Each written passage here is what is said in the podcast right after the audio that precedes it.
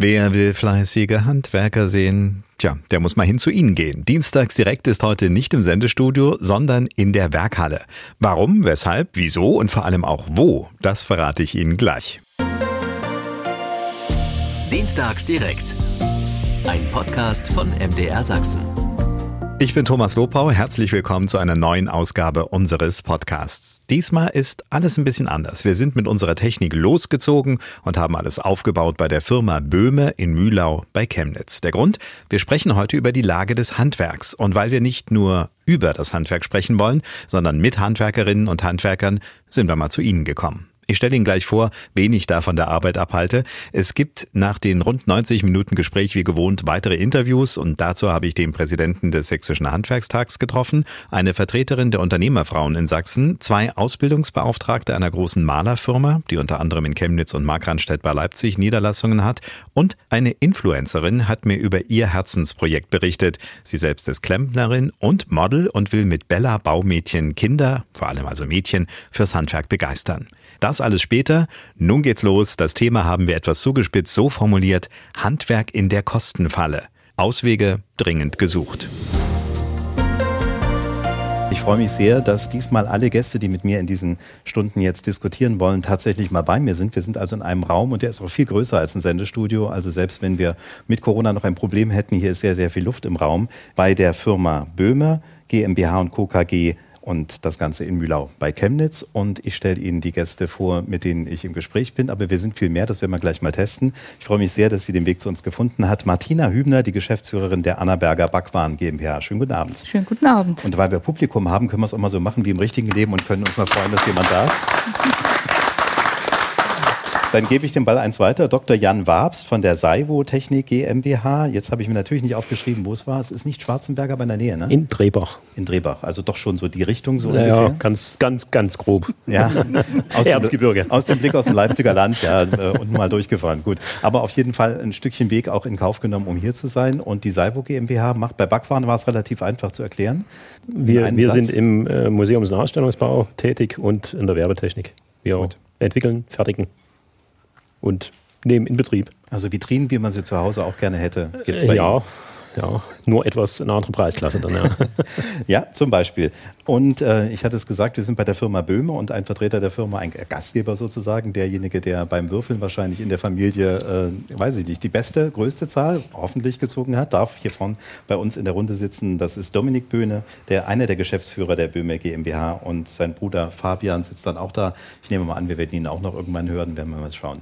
Äh, Sie machen äh, Heizungstechnik. Was gehört alles dazu? Mittlerweile ist es ja viel mehr. Ne? Genau. Deswegen haben wir auch Heizung, Sanitärtechnik äh, aus unserer Umformierung weggenommen. Wir haben intelligente Gebäude- und Anlagentechnik die Firma genannt. Das ist natürlich ähm, mit Wärmepumpen, mit Kühlanlagen, mit Klima- und Lüftungsanlagen und auch seit neuesten MSR-Technik, die natürlich jetzt unausweichlich dazu gehört.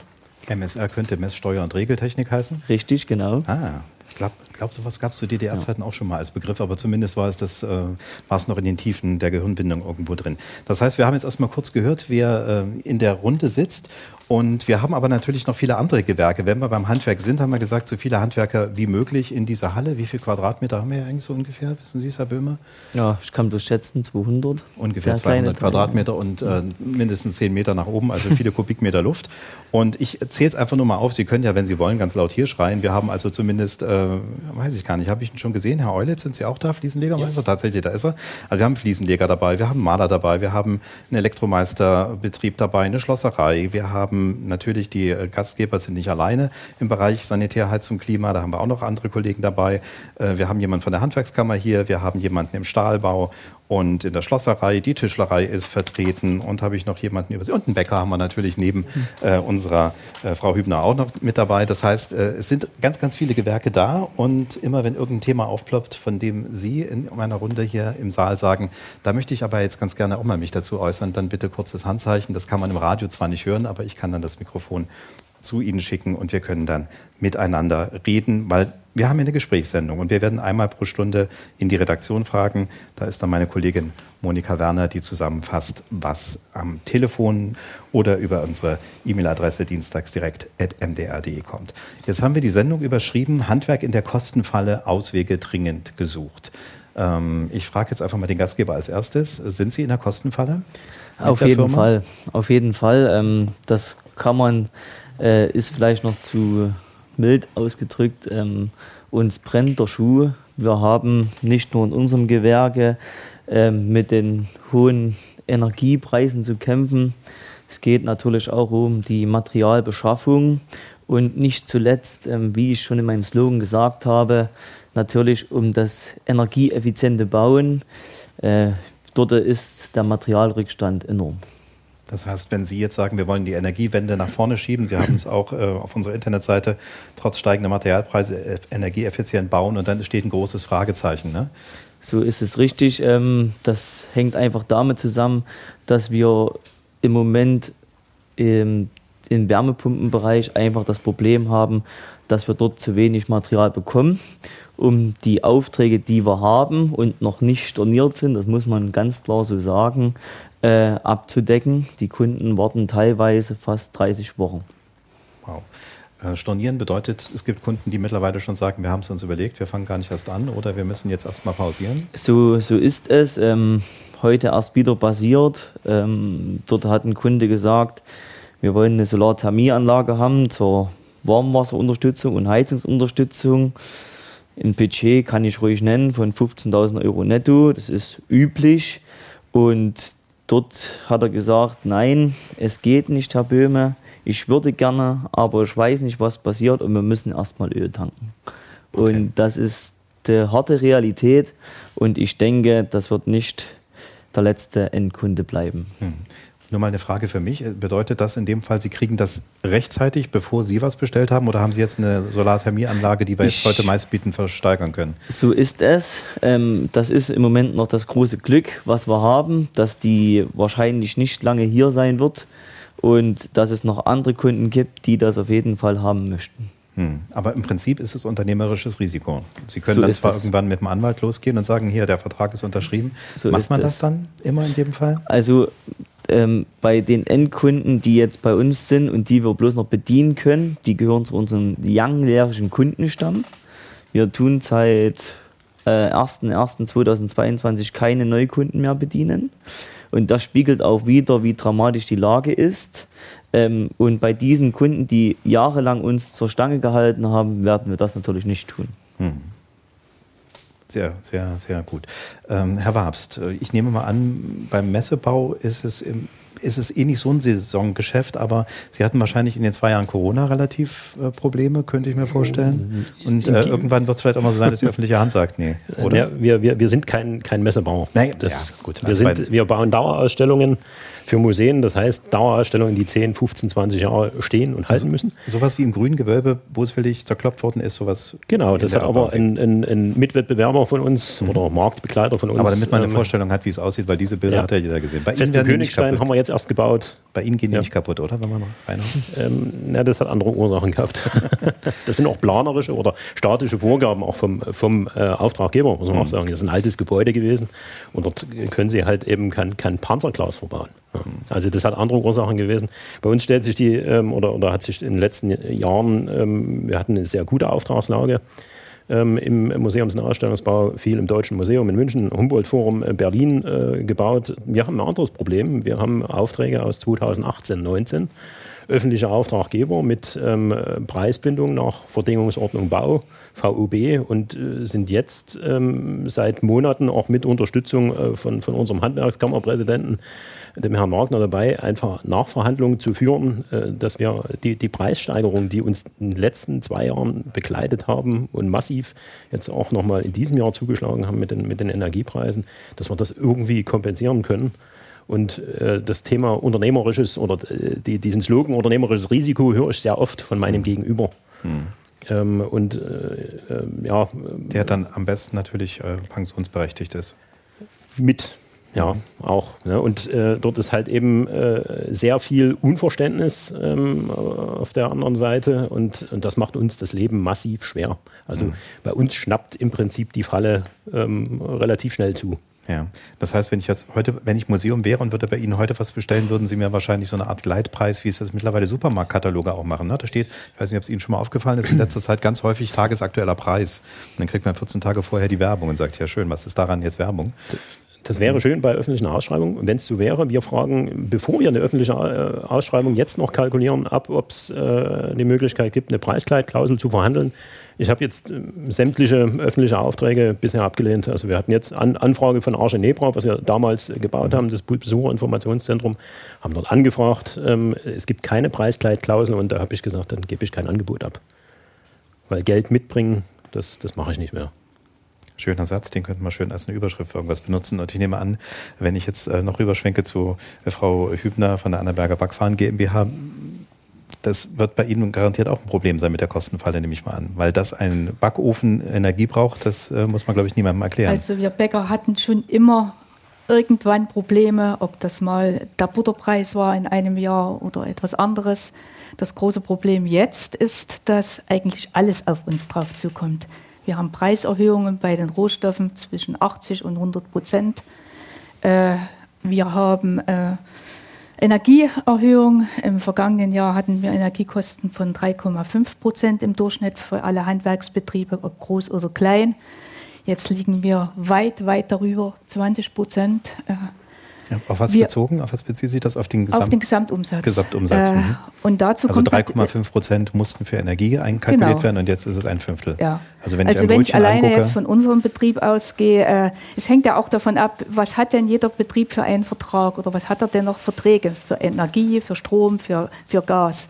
Äh, das wird alles äh, ähnlich. Äh, Lebensmittel gibt es ja auch Verträge. Äh, wir kaufen das Mehl jetzt schon ein für die nächste Saison äh, und, äh, ja, und wissen teilweise den Preis noch gar nicht, der wird dann steigen. Mhm. Ja, und dazu kommt natürlich noch der große Kostenfaktor Personal. Mindestlohn steigt. Wenn der Mindestlohn steigt, äh, dann muss ich auch einen Facharbeiter entsprechend adäquat äh, bezahlen. Und das sind äh, Personalkostenerhöhungen von 20 Prozent. Und diese Gesamtsumme von all diesen Steigerungen, die führen natürlich dazu, dass der Umsatz äh, ja, nach oben gehen müsste. Und wie geht ein Umsatz in einem Betrieb äh, nach oben, äh, der nicht vom Staat bezahlt wird, sondern vom Konsumenten, indem man die Preise verändert? Und dort sind wir irgendwo der, in der Spanne. Was ist denn der Kunde noch bereit, beziehungsweise was kann er denn überhaupt noch bezahlen? Und äh, da ist es natürlich äh, für unser Bäckerhandwerk auch das Problem, äh, dass der Kunde in Deutschland nicht verhungern wird, wenn es den Bäcker denn nicht mehr gibt. Äh, es gibt genügend Discounter, es gibt genügend äh, äh, Vorkassenbereiche, also Backstationen, nicht Vorkassenbereiche, Backstationen, wo der Kunde preiswerter einkaufen kann, weil die Industrie natürlich zu ganz anderen äh, Kostenfaktoren produziert. Im Handwerk liegt äh, der Personalkostenanteil bei uns in der Branche bei ca. 50 Prozent. Es gibt einige wenige Bäcker, da liegt es auch äh, etwas drunter. Es gibt aber auch viele Bäcker, da sind wir knapp an den 60 Prozent daran.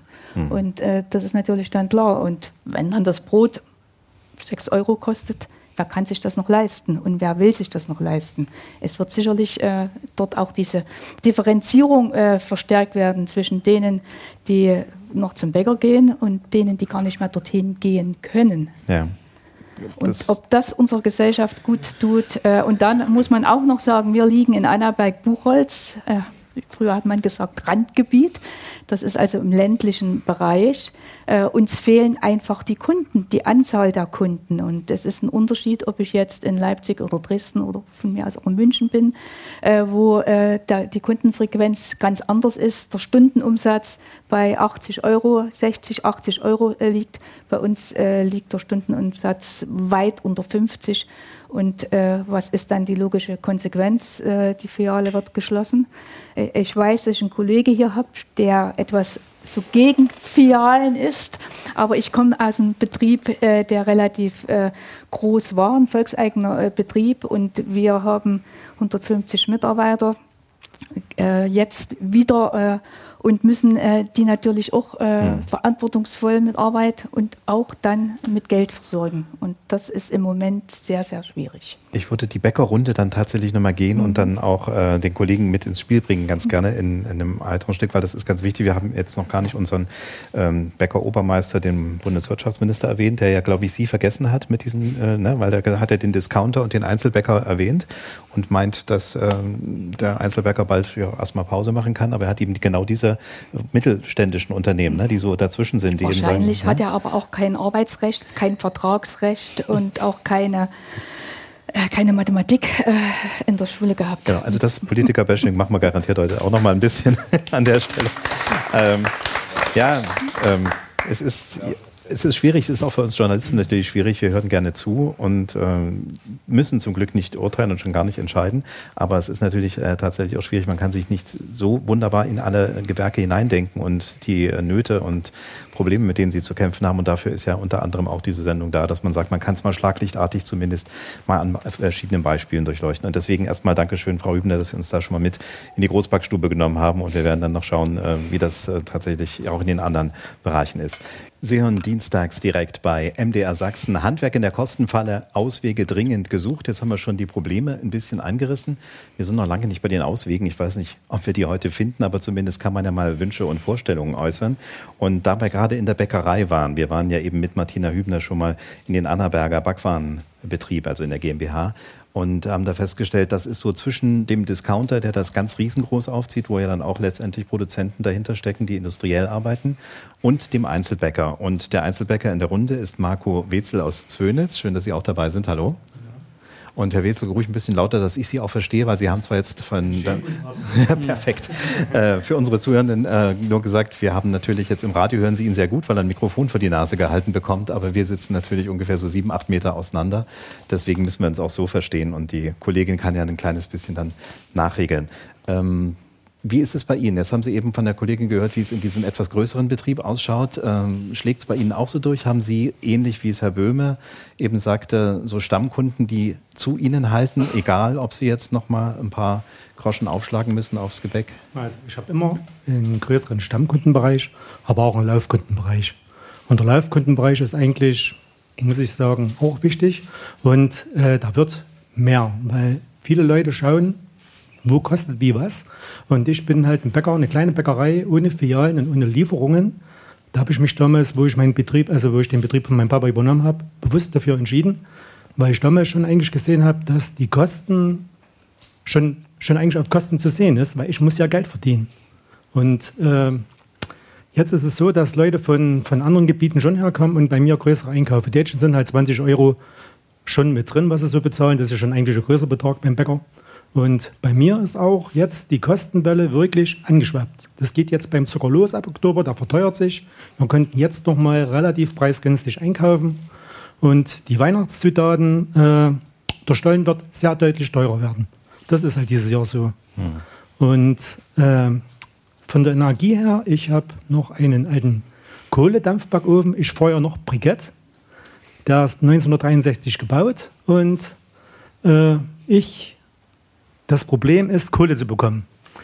Äh, der örtliche Baumarkt hat mir zum Glück ausgeholfen und äh, so wie es jetzt aussieht, komme ich bis nächstes Jahr im Sommer hin. Und dann werde ich vorher entscheiden, was dann ist. Sind keine Lieferketten vorhanden davon? Also ich laufe nicht Briketts hinterher. Dann muss ich halt umplanen. Ich höre jetzt gerade schon so die Boulevardschlagzeilen. Der Stollen wird dies Jahr teuer und im Sommer ist der Ofen aus. nee, im Sommer, das kann durchaus sein, aber ich werde ja dann umplanen. Also aber ich plane jetzt nicht schon. Ich warte erst mal ab, um ja. zu sehen, was sich alles ergibt. Jetzt äh, sagen Sie, Sie haben es vom Vater übernommen. Das ja. heißt, den Betrieb gibt es wie lange? Seit, 19, äh, seit 1888. Also hat er mit den Ofen nicht gleich zu Anfang drin gehabt, sondern auch schon mal nee, umgerüstet. Genau. Äh, Sie haben also auch schon einiges in einem Familienbetrieb erlebt ne? ja. und äh, auch schon wahrscheinlich schlechtere Zeiten. Äh, haben Sie einen Grundpessimismus, wenn Sie sich die aktuelle Lage angucken, dass Sie sagen, also so belämmert wie jetzt zur Zeit war es eigentlich noch nie, solange ich mich zurückerinnern kann? Oder sagen Sie, wir haben auch anderes geschafft und äh, Handwerk behält seine Wertigkeit? Das werden die Leute schon erkennen, trotz aller schwierigen Umstände. Also wir werden uns anpassen müssen. Das ist das. Äh, Handwerk wird es bestimmt immerhin weitergeben und die Leute, also die Kunden, die Stammkunden halten schon zusammen. Also die können auch weiterhin einkaufen. Mhm. Aber äh, der Trend, und das ist auch schon seit längerem zu sehen, dass mehr hin zum Wochenende eingekauft wird. Mhm. Also Anfang der Woche kommen nicht so viele Leute und zum Wochenende hin mehr und auch vor den Feiertagen. Und da werden sicherlich Anpassungen kommen werden. Ja. Man sieht ja jetzt schon in großen Einzelhandel, die nur noch bis 19 Uhr geöffnet haben. Und das wird sicherlich auch überall sich weiter durchsetzen. Ja. Mir ging es darum, weil ich sehe natürlich, wenn ich in die Runde gucke, äh, schon durchaus Sorgenfalten. Die Frage ist eben immer nur, also. Äh, ist dann trotz alledem auch noch äh, so viel Kraft und, und Lust da, den Betrieb weiterzumachen? Wir, wir haben das auch schon gehört, auch größere Betriebe, die dann zum Teil sagen, nee, lohnt sich nicht mehr. Ähm, wir haben ja ein Vorgespräch gehabt, das heißt, man hat schon mal so ein bisschen miteinander geschwatzt, als man sich getroffen hat, habe ich eins aufgeschnappt. Viele Betriebe sind Gründungsjahr 1990. Wenn ich mich nicht irre, da hat das der Handwerkskammerpräsident gesagt, ne, Herr Wagner, ähm, dass das so eine Geschichte ist, die, die man mit bedenken muss. Das bedeutet also durchaus, dass viele Unternehmen jetzt auch gerade vor der Frage stehen, macht es eine neue Generation weiter, mache ich selber noch eine Weile weiter? Und das kann ja durchaus auch äh, bedeuten, dass wir wenn die Situation fürs Handwerk generell prekär ist, da unter Umständen nicht nur Einzelfälle sehen, oder? Wie sehen Sie es, Herr Wagner? Zuerst möchte ich erst mal sagen, das Handwerk hat viele Krisen durchgemacht. Das Handwerk war immer optimistisch, hat die Krisen gemeistert, war Rückhalt der Gesellschaft. Nur diesmal ist die Krise ganz anders, weil der Handwerker kann nicht mehr selber bestimmen, wie er aus der Krise kommt, sondern das, den Rahmen zu die Politik stellen. Und Sie haben angesprochen, viele Gründungen waren 1990. Die Betriebsinhaber sind jetzt zwischen 55 und 65 Jahren. Also steht eine Betriebsübergabe an. Und in diesen schwierigen Zeiten einen Betrieb zu übergeben, ist schwierig. Und viele Inhaber sagen sich dann, ich habe alles getan, um mir eine Rente zu erarbeiten. Das ist der Betriebsinhalt und das Betriebsgrundstück, das er dann, ich sag mal, übergibt. Und ein Kredit nochmal zu nehmen, kommt nicht in Frage. Sie sagen dann einfach, dann machen wir den Laden dicht. Es wurde angesprochen, hauptsächlich betrifft das den ländlichen Raum und wir werden dort, wenn es so weitergeht, große Verschiebungen haben. Hm. Und das wird gehört, wenn Sie solche Dinge sagen, oder haben Sie das Gefühl, es wird nicht gehört, wenn Sie es weiterreichen? Sie sind ja nun auch als Funktionär in der Handwerkskammer natürlich so ein bisschen dazwischen. Ne? Sie kriegen natürlich, denke ich mal, aus dem Kreis der Handwerker immer wieder mal äh, Dinge gespiegelt, die Sie dann ja auch weitergeben wollen. Ja, wir sind mit allen äh, Entscheidungsträgern in, in, in Verbindung, mit Bundestagsabgeordneten, mit Landtagsabgeordneten. Ich war selber beim Energiegipfel, beim Ministerpräsidenten wir tun alles, um die Situation darzustellen. Was sind die Gründe? Was müsste passieren? Aber die Politik muss selber dann die Lösung finden. Sie sind dafür gewählt worden, um dann die richtigen Schlüsse zu machen. Und wir geben Unterstützung, aber manchmal habe ich den Eindruck, dass wir nicht so gehört werden, wie es eigentlich sein müsste. Ja, das ist jetzt gerade so eine dramaturgische Klammer, weil ich habe den schweren Einatmen am Anfang gehört, bevor Sie diesen Satz angefangen haben. Zwischendurch klang er natürlich so, wie er klingen muss, wenn man sagt, ich kann auch zitiert werden, aber ich höre, in den Zwischenzeilen höre ich dann schon, dass äh, mehr Gehör noch schöner wäre. Na, wir kennen es aus der Corona-Pandemie. Wir haben, sind dort immer bei den Hygienekonzepten äh, mit einbezogen worden. Das kam freitags dann halb eins oder noch später an sollte dann immer bearbeitet werden bis Samstag früh. Aber dann samstags mittags kam die Hygienevorschrift schon raus und da kann sich jeder vorstellen, wie intensiv in, in den Zuarbeiten gelesen wurde. Okay. Aus dieser Sendung entsteht ja ein Podcast. Wir schicken Ihnen auf jeden Fall den Link, den Sie bitte gerne in Ihren Verteiler weitergeben. Denn äh, das, was wir heute zu hören kriegen, ist vielleicht auch ganz gut, wenn es nach außen wirksam wird. Dankeschön auf jeden Fall mal schon an dieser Stelle. Ich würde gleich mal ein Thema aufgreifen, beziehungsweise wir haben jetzt hier vorne, jetzt habe ich äh, gewusst, dass ich geguckt habe, ob Sie da sind, Herr Eulitz, richtig?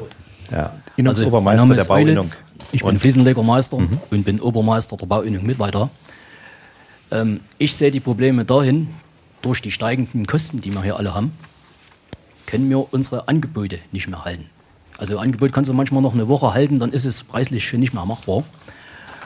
Und aufgrund dessen, dass alle mehr zahlen müssen, was unserer Politik geschuldet ist, die man, ich hoffe mal, das wird nicht rausgeschnitten beim MDR, Nein, auf Deutsch gesagt, komplett vergessen kann. Ja. Wir haben vor drei Jahren angefangen, Industriestaubsauger abzuschaffen, weil sie zu viel Strom brauchen. Wir produzieren jede Menge Elektroaudios. Und wir sollen daheim das Licht ausschalten. Also diese Politik ist einfach nur noch zum Lachen. Na? Vielleicht brauchen wir mal ein paar Politiker, die mal für ihr Geld richtig arbeiten müssen und die einfach mal nicht abgehoben sind und mal die Realität zum Volk nicht verloren haben. Ich denke, das ist hier in dieser Gesellschaft komplett untergegangen. Aber nochmal auf meine Situation zu kommen. Ich denke daraufhin, dass viele mehr zahlen müssen, wird nächstes Jahr der Bauboom einbrechen. Viele werden sich sagen, ich kann mir diese baulichen Maßnahmen einfach nicht mehr leisten. So, und ob das gewollt ist, das muss jeder für sich selber entscheiden. Aber es ist, es ist für mich ist hier Wahnsinn, was in, dieser, in diesem Deutschland hier mhm. los ist. Gut, also ja. erstmal äh, der Hinweis, es wird nichts rausgeschnitten. Ich hoffe, der MDR schneidet sich raus. Ja, wir sind eine Live-Sendung. Also wenn Sie das rausschneiden können, dann sind Sie gut. Dann müssen Sie jetzt mal schnell durch die Luft fliegen und irgendwo ein paar äh, Wie gesagt, ich habe vorhin schon in der Vorrunde gesagt, ich würde mir wünschen, dass der MDR mehr hinterm Volk steht und einfach mal berichtet, wie es wirklich ist. Und genau. nicht alles schön redet, der Regierung treu hinterher trottet und einfach mal sagt, Leute, so ist es. Die gehen auf die Straße, es sind so und so viele und es sind die und die Probleme. Und deswegen bin ich heute hier und ich möchte auch, dass das rausgetragen wird. Ja, Herr Eulis, ja. haben Sie gehört. Ist auch ein guter Hinweis. Ähm, wir wollen jetzt auch keine Medienpolitik-Diskussionen anschieben wenn Sie dieses Bild hinter, hinter Ihnen stehen, werden wir nicht. Wir werden wahrscheinlich versuchen, uns eine Position äh, zu beschaffen, wo wir den Draufblick kriegen, aber dass wir Sie nicht dabei ignorieren und nicht ansehen, das kann ich Ihnen auf jeden Fall versprechen. Aber wir können uns natürlich nicht hinter eine Gruppe stellen, weil dann, und wenn Sie sich dieses Bild einfach mal vor Augen führen, würde das ja bedeuten, dass wir Teil dieser Gruppe wären. Deswegen brauchen wir schon so eine andere Position. Und Sie haben recht, das ist äh, tatsächlich nicht immer einfach, ähm, dass man vielleicht auch manchmal das Gefühl hat, ich werde gerade nicht gehört, weil man plötzlich seine eigene Meinung nicht in der Form wiedergespiegelt findet, jedenfalls nicht so schnell, wie man es möchte. Aber Herr Eulitz hat vorhin schon mal gesagt, er glaubt uns nicht, dass wir das, das nicht rausschneiden. Dann hätte in Ihrer Idee eigentlich jetzt die Security schon längst da sein müssen und Sie vor die Tür bringen, weil wir, wie gesagt, eine Live-Sendung sind. Und dass das nicht passiert, ist doch, glaube ich, ein ganz gutes Zeichen. Aber was natürlich, Herr Böhme hat es ja vorhin schon mal angesprochen und hat gesagt, ja, wir merken jetzt schon, da kommen die Stornierungen, da funktioniert vieles schon nicht mehr. Ich kann mir vorstellen, dass man man in der Baubranche, ich selber bin nicht direkt drin, aber ich habe natürlich auch Freunde, Verwandte, Bekannte, äh, die da sind, äh, dass sie im Moment gerade in so einer ganz merkwürdigen Zwischensituation sind. Dass auf der einen Seite sie nicht wissen, wie sie es hinkriegen sollen, alles abzuarbeiten. Und auf der anderen Seite natürlich das, was Herr Eulitz gerade sagt, am Horizont sehen, dass es unter Umständen relativ schnell bergab gehen kann. Das heißt, wenn jetzt plötzlich 20 Leute vor der Tür stehen, die es nicht gibt, äh, würden Sie die jetzt mit einem guten Gewissen einstellen, bloß damit Sie Ihre Aufträge ab? Also angenommen, Sie hätten Material und äh, die Aufträge sind ja da, würden Sie jetzt als Unternehmer sagen, ich skaliere mich jetzt hoch und weiß dann schon in anderthalb Jahren bricht der Boom vielleicht weg? Naja, hochskalieren würde ich das nicht nennen. Das kommt immer, wie gesagt, auf die Anzahl der Arbeitnehmer an oder die Prozente. Aber es ist auch so und es ist auch kein Geheimnis, wir suchen Leute, aber wir suchen Fachkräfte. Man muss quasi dazu auch schon ein bisschen differenzieren. Wir haben, äh, was die Arbeitnehmer her angeht, viel probiert. Wir haben in der Lehrlingsausbildung einen Flüchtling, den wir aufgenommen haben, der jetzt vor der Abschlussprüfung äh, stand. Dann haben wir natürlich einen ukrainischen Flüchtling aufgenommen, die wir versuchen hier bestmöglich zu integrieren ähm, und die Arbeitnehmer auch mal so zu nennen bei Namen, was das für Leute sind. Sie sagten gerade Stand, heißt das, er hat es geschafft oder ist er aus irgendeinem Grund ja, nicht mehr hier? Ja, das teils, teils, das kann man auch ehrlich sagen. Er kommt aus dem Senegal und hat es probiert, hier ähm, mit seiner Sprache sich durchzuwursteln und saß ne, auch schon mal in einer Bushaltestelle. Natürlich ist es theoretisch in unserem Gewerk Heizung, Sanitär über dreieinhalb Jahre extrem schwer, auch für unsere eigene Jugend, dort einen plausiblen Abschluss zu haben. Und ja, die praktische Prüfung hat er geschafft und nein, die Theorieprüfung muss er nochmal wiederholen. Wir arbeiten aber dort intensiv auch mit ihm zusammen, äh, da er auch das Firmenbild auch ein bisschen prägt und jeder ihn mithaben will, dass wir ihm halt durch diese Prüfung auch bekommen. Und die Konsequenz ist, bei Nichtbekommen wahrscheinlich Abschiebung und das will keiner, denn er möchte gerne hier weiter in Deutschland arbeiten und seine Steuern bezahlen was er auch macht. Und äh, das ist ihm hoch anzurechnen. Und darauf gehe ich nochmal auf die Bewerber ein. Ich würde mich sehr freuen, wenn 20 Fachkräfte im Kundendienstsektor zu uns kommen, dass wir alle Kunden, wo ein Wasserhahn mal tropft oder eine Gastherme auf Störung geht, bedienen können. aber die Realität sieht leider ganz, ganz anders aus. Mhm.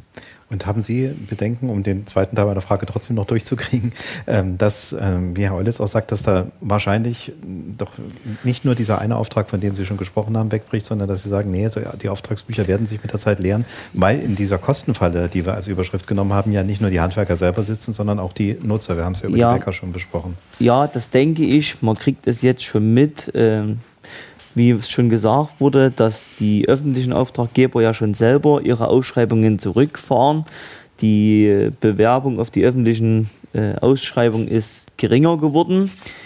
Ähm, und ja, ich denke, äh, dass die Auftragslage zurückgehen wird. Aber es gibt immer noch im Baugewerke angefangene Projekte. Und ich kenne auch andere Projekte, die angefangen wurden und zu Ende gebracht werden müssen, weil sie eigentlich auch genug zu tun haben. Nur vielleicht haben die eine Budgetplanung gehabt und diese wird extrem überschnitten. Und da bin ich gerade in einem Zwiespalt, äh, wie sich die Lage dort ausgeht. Hm. Herr Wabs, jetzt haben wir mit Ihnen gerade noch gar nicht darüber gesprochen, wie äh, Ihnen die Fachkräfte die Bude einrennen oder nicht. Aber ich denke mal, über das Wort, äh, über das Thema Fachkräftemangel müssen wir sowieso noch reden. Aber vielleicht ganz kurz nur, wie sieht bei Ihnen die, die Lage aus? Haben Sie, weil das ist ja doch eine hochspezialisierte Arbeit. Da ist ja wahrscheinlich der Tischler dabei, da ist wahrscheinlich der. Wir haben, was haben Sie alles für Gewerke wir, eigentlich? Wir haben, wir haben jede Menge an Gewerken. Wir haben den Metallbau dabei, wir haben äh, Glaser dabei, wir haben Tischler dabei, wir haben Elektro. Techniker, Medientechniker dabei, also relativ breit. Ähm, wir hatten bisher wenig Probleme, ähm, Fachkräfte zu akquirieren, äh, weil wir durch die Projekte einfach attrahieren. Es sind abwechslungsreiche Projekte. Es ist, es ist jetzt attrahieren ist attraktiv, äh, attraktiv gestalten ja. werden. Ja, okay, schönes Wort. Ja, ähm, äh, wir, wir, wir haben sehr abwechslungsreiche Projekte, ähm, sowohl im Museumsnahstellungsbau, äh, da geht es von der Vitrine bis hin halt zu interaktiven Stationen, also Hydraulik, Pneumatiken, ähm, Steuerung, Mechaniken, die dort verbaut werden, bis hin halt eben zur Werbetechnik, die sehr, sehr vielfältig ist. Ähm, oder halt eben auch für, für, für ähm, den öffentlichen Rundfunk. Ähm, jetzt jetzt kann man es doch mal preisgeben. Jeder, der schon mal ZDF gesehen hat, 19 Uhr, hat äh, was von Ihnen gesehen. Ne? Genau, den äh, heute Tisch den haben wir zweimal gebaut. Ähm, also nicht, weil die einmal kaputt gemacht haben, sondern weil es ein Ersatzstudio gibt. Ne? Genau, es gibt drei, drei Studios beim ZDF, äh, drei Nachrichtenstudios und dort haben wir äh, entsprechend die, die, die ähm, Tische gebaut, wo eben alle Gewerke auch einfließen. Ähm, also wir haben aktuell keine Probleme, äh, Fachkräfte zu, zu gewinnen. Wir haben ein anderes Thema, das ist auch mehrfach schon angesprochen worden. Das ist wirklich das Thema Preis, Preisgestaltung, äh, Lohngefüge, was entsprechend ähm, drückt und was uns natürlich perspektivisch auch ähm, ja, die, die, die öffentlichen Aufträge vergällt, weil die, die öffentliche Hand einfach nicht bereit ist, äh, in großen Teilen Preisgleitklauseln zu akzeptieren. Ja. Das haben wir bei äh, privaten Kunden, äh, Unternehmen äh, ist das anders, weil die, die, die, die uns verstehen, die selber Probleme haben. Ja. Äh, ich habe vorhin äh, zwei Dinge, würde ich noch ganz gerne nachschieben. Das eine ist, ich hatte mir so eine Art Milchmädchenrechnung aufgemacht. Ne? Also Material plus Energie plus Lohn. Das ist im Prinzip, glaube ich, das, was erstmal so das Wesentliche ist. Gleich Preis. Und diese Rechnung geht eben leider nicht auf, weil man den Preis oft gar nicht erzielen kann. Na, es gibt ja so eine vom Zentralverband des deutschen Handwerks gab es vor noch nicht so langer Zeit mal so eine Erhebung, dass zwei Drittel der Unternehmen gesagt haben, sie geben die Energiepreise zum Teil weiter. Nur die Energiepreise erstmal. Und ein Drittel haben gesagt, wir müssen das erstmal irgendwie noch intern verrechnen, weil wir können es gar nicht weitergeben, weil es aus unterschiedlichen Gründen nicht geht. Das ist das eine. Und das zweite ist, äh, der öffentliche Hand wird ja auch nicht auf Ewigkeiten so solvent sein, wahrscheinlich so zahlungskräftig sein. Wenn das weitergeht mit Unterstützungsleistungen von irgendwelchen Notlöchern stopfen, dann wird natürlich für Investitionen es auch langsam knapper. Ja, wenn, wenn, wenn, also wir haben ja aktuell auch schon das Thema äh, öffentliche Hand ist das eine, die Preisbildung, äh, die Zahlungsmoral der öffentlichen Hand ist das andere. Wir haben teilweise Zahlungs, vereinbarte Zahlungsziele, die sind nach, nach Verdingungsordnung Bau, also der öffentlichen Bauordnung, ähm, ähm Baufort wo öffentliche Bauverträge im Prinzip geschlossen werden. Auf dessen, deren Basis haben wir 30 Tage oder 60 Tage für Schlussrechnung. Wir sind teilweise bei Zahlungszielen bei 120, 180 Tagen. Und das, ähm, das, das hält ein, ein, ein, mittelständisches Unternehmen, wir, wir haben ähm, äh, knapp 70 Mitarbeiter, hält das auf die Dauer nicht aus. Hm. Ne? Da fehlt es einfach an Liquidität dann. Ja. Wenn Sie so lange gerade, auf den Zahlungseingang warten. Was Frau Hübner sagen würde, wenn jemand sagt, guten Tag, ich kaufe das Brot heute, ich zahle mal mhm. in, in einem Vierteljahr oder einem halben Jahr, das ist ja die Übersetzung dieser, dann würde wahrscheinlich schwierig. Das wird sehr schwierig. Ja.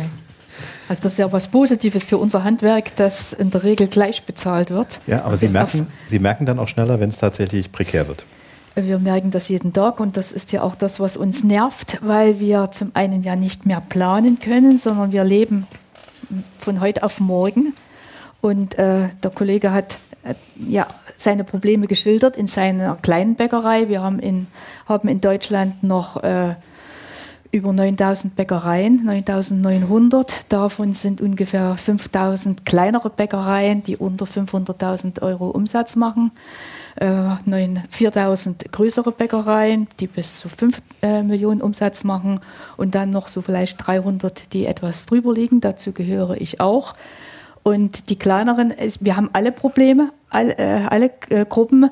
Äh, die kleineren haben oftmals den Vorteil, die arbeiten wie der Kollege im eigenen Haus, arbeiten selbst rund um die Uhr sicherlich auch, dürfen nicht krank werden. Er hat einen Geselle, hat er mir gerade erzählt, äh, die Schwester verkauft. Also sehr überschaubar, aber natürlich ein riesiges Risiko. Hm. Ich habe im Moment äh, ca. 150 Mitarbeiterinnen und Mitarbeiter und ich habe Verantwortung für diese Mitarbeiter und natürlich auch für die Kunden. Und es sind ja nicht nur die Mitarbeiter, für die ich Verantwortung habe, sondern es sind auch die Familien, die dazugehören. Und äh, ich kann nicht sagen, er kann vielleicht äh, unseren Wirtschaftsminister folgen und kann sagen, ich schließe jetzt mal im November und komme dann vielleicht nächstes Jahr wieder. Vielleicht hat er sich so viel Muss ich kurz nur die, ohne vorbereitet. Mikro Brauch, brauchen wir das Mikrofon durch. Nur noch kurz, äh, ist das für Sie eine Option, ja oder nee?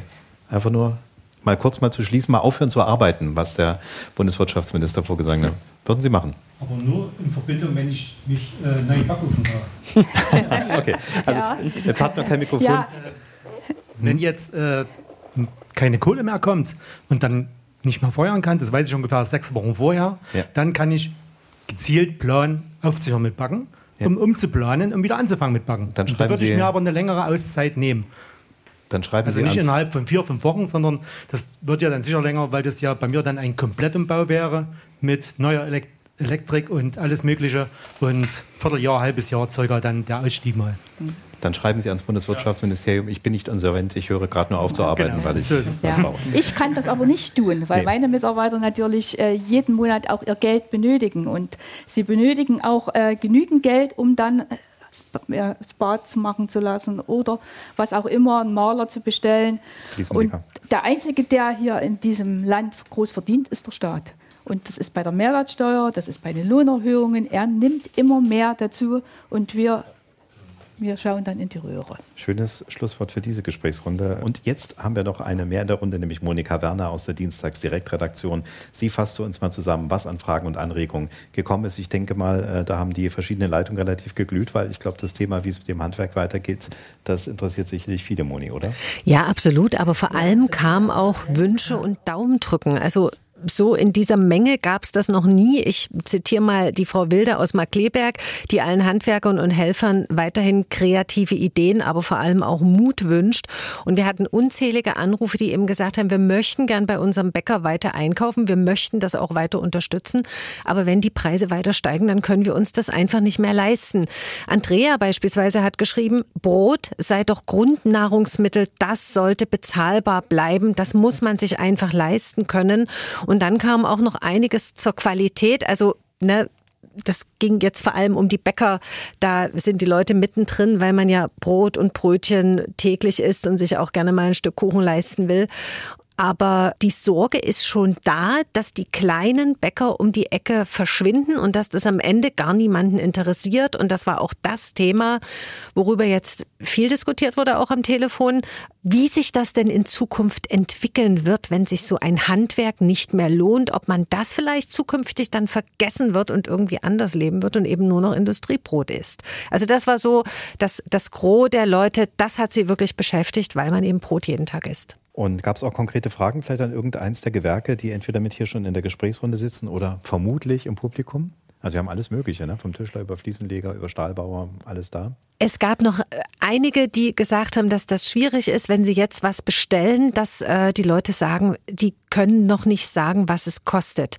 Was denn das zu bedeuten hat, wie das sein kann, dass man einen Vertrag macht und der Preis da nicht drinstehen kann. Also da gab es zwei, die wirklich angerufen haben und gesagt haben, ich wollte das bestellen, aber der konnte mir einfach nicht sagen, was es kosten wird und hat gemeint, er weiß es selber noch nicht. Und das wäre eine Situation, sowas gab es noch nie und damit können sie auch sehr schwer umgehen. Dann frage ich mal vielleicht gleich äh, Herrn Böhme bei uns in der Runde, Dominik Böhme, der als Geschäftsführer für die Projektplanung, habe ich es richtig verstanden, ne, zuständig ist. Ihr Bruder Fabian muss dann am Ende die Rechnung schreiben oder auch wahrscheinlich dann eben diese, äh, diese äh, Geschichten, die Lieferanten, mit den Lieferanten sich rumärgern. Also insofern könnte man ihn dann auch noch durchaus fragen, ja, wie ist das für Sie? Sie sind ja auch letztendlich jemand, der etwas einkauft, um es dann wieder zu verkaufen. Ja, das ist in der Tat so, ähm, dass wir selbst bei unseren Angeboten, jeder Kunde kennt das von uns, unten äh, einen Schlusstext haben, der äh, sagt, unser Angebot ist freibleibend. Mhm. Und ähm, selbst zur Auftragsbestätigung, was der Vertragsschluss ist, ähm, können sich Einzelpreise ändern. Und das ist dem geschuldet, dass uns wiederum der Lieferant sagt, ja, du kriegst das Gerät zu einem Preis X, aber wenn wir dir das erst in acht Wochen liefern können, kann es passieren, es kostet nicht mehr 4000 Euro, sondern 4500 Euro. Was vielleicht für den Endkunden dann in der Quintessenz dann schon mal schnell 800 Euro oder 1000 Euro mehr sind. Und das ist damit gemeint. Das sind einfach die Sicherheit, die man früher hatte, einen Einzelpreis zu bilden, der ist heute nicht mehr gegeben. Und ich kann mir auch vorstellen, dass die Lieferanten selber, wenn die das Teil produzieren, vielleicht just in time, weil das früher so war, selber erst gemerkt haben, oh, hier kommen wir mit unserem äh, Preis, den wir den Heizungsbau angeboten haben, leider nicht mehr hin. Ja, weil die ja auch das Material wiederum irgendwo einkaufen und zum Beispiel, also nehmen wir jetzt mal, wir haben ja einen Stahlbau in der Runde. Äh, ich weiß jetzt nicht, ob Sie Stahl verbauen, wahrscheinlich nicht in den Heizungen. Ist es, äh, sind es ja andere Materialien? Ja, doch auch. Ähm, natürlich haben wir große ähm, Rohrleitungen, wo Stahl gebraucht wird, aber nicht so vielleicht wie der Herr Schuffenhauer, der hier in der Runde sitzt. Ich kenne ihn persönlich. Mhm. Als Subfirma arbeiten wir oft zusammen und da sind das natürlich ganz andere Dimensionen. Der Herr Schuffenhauer hat äh, auch ein Schlosserei- und Metallbauunternehmen. Ne? Wir haben zwei verschiedene da. Äh, aber möchten Sie was dazu sagen, wie das bei Ihnen äh, dann so läuft? Das heißt, Sie müssen ja, wenn Sie was weiterverkaufen, also ein Produkt machen, auch erstmal auf den Rohstoff äh, wahrscheinlich gehen. Ne? Ja, unsere Preise, die sind nicht ganz so extrem äh, gestiegen oder die sind schon gestiegen, aber zurzeit. Es kommt erst noch, wenn die Energie teurer wird für die ja, Stahlwerke. Wir, wir Metallbauer sind ein bisschen noch in der Wartestellung. Äh, die schwarzen Wolken, die gibt es natürlich und äh, ja, wir müssen das auch alles formulieren und äh, den Kunden entsprechend andeuten, dass die Preise eben äh, nicht zu halten sind. Also das, was wir heute anbieten, ein halbes Jahr später, dann, wenn es realisiert ja. wird, ein anderes. Halbes Jahr kann man noch verstehen, aber ich hatte eben fast schon ein bisschen dieses Bild, Dankeschön, äh, im Kopf, wie, wie früher bei Wall Street, wer den Film noch von früher kennt, ne? wo die äh, Broker so drei Telefone am Ohr hatten und der sagt, kriege ich das, kriege ich bei dir das Rohr für das? Warte mal, mein Kunde ist dran. Ja, ich kann den Preis halten, musst aber jetzt unterschreiben. Also ist das, es, so ist es ja fast es schon. Es ne? ist ja so, dass im viele ähm, gehen in gewisse äh, Branchen, wie bei den Bäckern oder so. Und bei uns ist eben halt so, gerade was die Materialkosten betrifft, wir sind, haben so eine Vielfalt. Es fängt mit dem Kunststoff an und jeder Heizkörper ist aus Stahl. Wenn dort mir ein Heizkörperanbieter sagt oder ein Kunde sagt, ich möchte Tieftemperatur-Heizkörper haben für die Wärmepumpe, damit sich das lohnt, dann kann ich sagen, ja, du kriegst die, aber ich kann dir leider nicht sagen, ob du jetzt 600 Euro dafür bezahlen musst oder wenn sie dann eingebaut sind, 800 Euro. Und das ist dieses gewisse Etwas, über was wir jetzt reden, was dann vielleicht doch auch den anderen Angebotspreis ausmacht. Und ja. da schrecken viele Leute ab. Und das kann ich sehr gut nachvollziehen. Das ist aber nicht von mir gemacht, sondern ich versuche das für unser Unternehmensbild, der Fabian kann es dann auch bestätigen, ähm, dann dort so bestmöglich ähm, ja, im Einklang mit dem Endkunde zu ziehen. Dann merke ich, dass wir mit unserem Titel Handwerk in der Kostenfalle gar nicht so schlecht liegen, weil jetzt haben wir vielleicht ein bisschen, äh, Moni, falls du uns noch hörst, äh, für unsere Hörer auch erklärt, äh, in welchen Nöten letztendlich auch diejenigen sind, die diese Angebote machen, die wir als Kunde dann eben so jetzt im Moment, ich nehme mal das schöne Fachwort Wischiwaschi empfinden, weil man sagt, da steht ja gar nicht mehr drin, was es kostet. Ich muss da mehr oder weniger im Blindflug unterschreiben und dann kommt ja noch die Lieferkettenproblematik. Aber darauf ja, ja. kommen wir später. Ich habe jetzt noch kurz eine E-Mail bekommen von Uwe, das ist wohl ein Handwerker und der hat geschrieben, er ist letzter Zeit auch damit beschäftigt, Zeug überhaupt ranzuschaffen. Das würde ihn an DDR-Zeiten erinnern und das wird auch nicht bezahlt am Ende. Also man kann nicht einfach mehr irgendwas bestellen, sondern man sitzt am Telefon und versucht eben irgendwas zu bekommen das kostet auch Zeit. Vielleicht das noch zum Abschluss. Dankeschön erstmal Monika Werner. Sie hören dienstags direkt bei MDR Sachsen Handwerk in der Kostenfalle Auswege dringend gesucht. So haben wir die Sendung überschrieben und wir sind im Rahmen der Handwerkerwoche, die es ja beim MDR an verschiedenen Stellen gibt, wo wir mit verschiedenen Formaten auch zum Teil bei den Handwerkerinnen und Handwerkern natürlich sind. Und wir sind in Mühlau bei Chemnitz mitten in einer ich nenne es mal Werkhalle, Lagerhalle, sowas in der Richtung. Und äh, hatten ja eben schon mal darüber gesprochen, dass es mit dem Kalkulieren schwierig geworden ist. Ne? Wenn unsere Hörerinnen und Hörer sagen, ich verstehe das nicht, ich kriege ein Angebot, aber die Preise sind gar nicht fix und äh, ich weiß nicht, worauf ich mich einlasse, das geht ja den Handwerkern genauso. Und Frank Wagner ist auf der einen Seite der Handwerkskammer Präsident in Chemnitz, aber auf der anderen Seite natürlich auch ein Handwerker. Denn äh, was man vielleicht gar nicht so weiß, also diese Menschen, die da der Handwerkskammer vorstehen, das ist ja kein äh, Volltime-Job, sie sind ja ehrenamtlich dort. Das heißt, sie müssen auch ihr Geld über ihr Handwerk verdienen, ne, Herr Wagner? Ja, das ist richtig. Ich wollte gerne noch mal was zur Kalkulation sagen. Jeder ja. Betrieb hat einen Produktionsvorlauf. Das bedeutet, er arbeitet äh, Angebote ab und in der Zwischenzeit erstellt er neue Angebote. Das heißt, der Kunde kommt zu dem äh, Betriebsinhaber oder Kalkulator und sagt, was er vorhat. Daran tut er im Prinzip ein Angebot erarbeiten. Mit dem Angebot geht er zu seinen Händlern, holt dort Angebote ein. Und da die Bindefristen, ich sag mal bei Stahl jetzt maximal 14 Tage bis, wenn man Glück hat, vier Wochen sind, aber die Ausführung erst in vier Monaten ist. Deswegen wird gesagt, dann ich kann keine Preisbindung geben, da der Lieferant die Bindung nur vor vier Wochen hat, aber der Unternehmer erstmal andere Aufträge abarbeiten muss, bis er zu die, diesem Auftrag dann kommt. Und deswegen ist es schwierig, das, ich sag mal, mit Preisbindung dann abzugeben. Mhm. Vielleicht noch ein Wort dazu. Es ist bekannt, dass die Baugenehmigungen um 20, mindestens 20 Prozent zurückgegangen sind. Und dann sieht man, wie schwierig die Energiekrise jetzt auf den Neubaumarkt schon äh, zugegangen ist. Es wird gesagt, in den westlichen Bundesländern 20 Prozent, in den östlichen bis 40 Prozent. Und dann sieht man, dass wirklich eine schwierige Lage ist. Ich kenne einen Betrieb oder ein Betrieb hat sich bei uns gemeldet. Er hat sechs Eigenheime gebunden, fünf sind verschieben worden und eins ist ganz aufgegeben worden. Er musste seine Mitarbeiter in Kurzarbeit schicken. Hm. Und auch gerade auf dem Bau ist es ja auch nicht möglich, mal eine Lagerhaltung, weil ich gucke mich jetzt hier so um. Na klar, wir sind in einer Halle, in der liegen auch ein paar Heizkörper und ein paar Dinge. Das wird wahrscheinlich jetzt nicht für drei Baustellen reichen. Aber man kann natürlich bestimmte sensible Geschichten, wir haben noch nicht über Wärmepumpen zum Beispiel geredet, ne, die gerade überall gesucht werden. Aber bestimmte Dinge könnte man ja unter Umständen, wenn man sie mal kriegt, auch mal sich ins Regal stellen. Aber es geht natürlich nicht mit dem ähm, ganzen Material für ein äh, Einfamilienhaus. Na, das geht betriebswirtschaftlich nicht, weil ich muss auch, wenn ich die Ware bekomme vom Händler, muss ich nicht wie in den 90er Jahren, äh, das war nach vier Wochen oder acht Wochen bezahlen, sondern ich, die, die Ware ist noch gar nicht abgeladen, da liegt die Rechnung schon im Briefkasten. Und damit ist ja dann die Flexibilität des, des Handwerksmeisters weg, wenn er im Prinzip sich bindet an, an der Warenlieferung. Hm. Ein Thema, was wir auch äh, nur noch nicht, äh, nee, hier vorne, was wir, äh, was wir noch nicht ähm, direkt ähm, angesprochen hatten, war das Thema Inflation. Äh, das wurde mir ebenso als Stichwort zugerufen von Frau Tischer, Ines Tischer. Sie sind mit ihrem Mann Bernd da und man soll jetzt über Namen keine Witze machen, aber dass Sie als Tischler Tischer heißen, ist erstmal schon, merkt sich schon mal gut für die Kunden wahrscheinlich.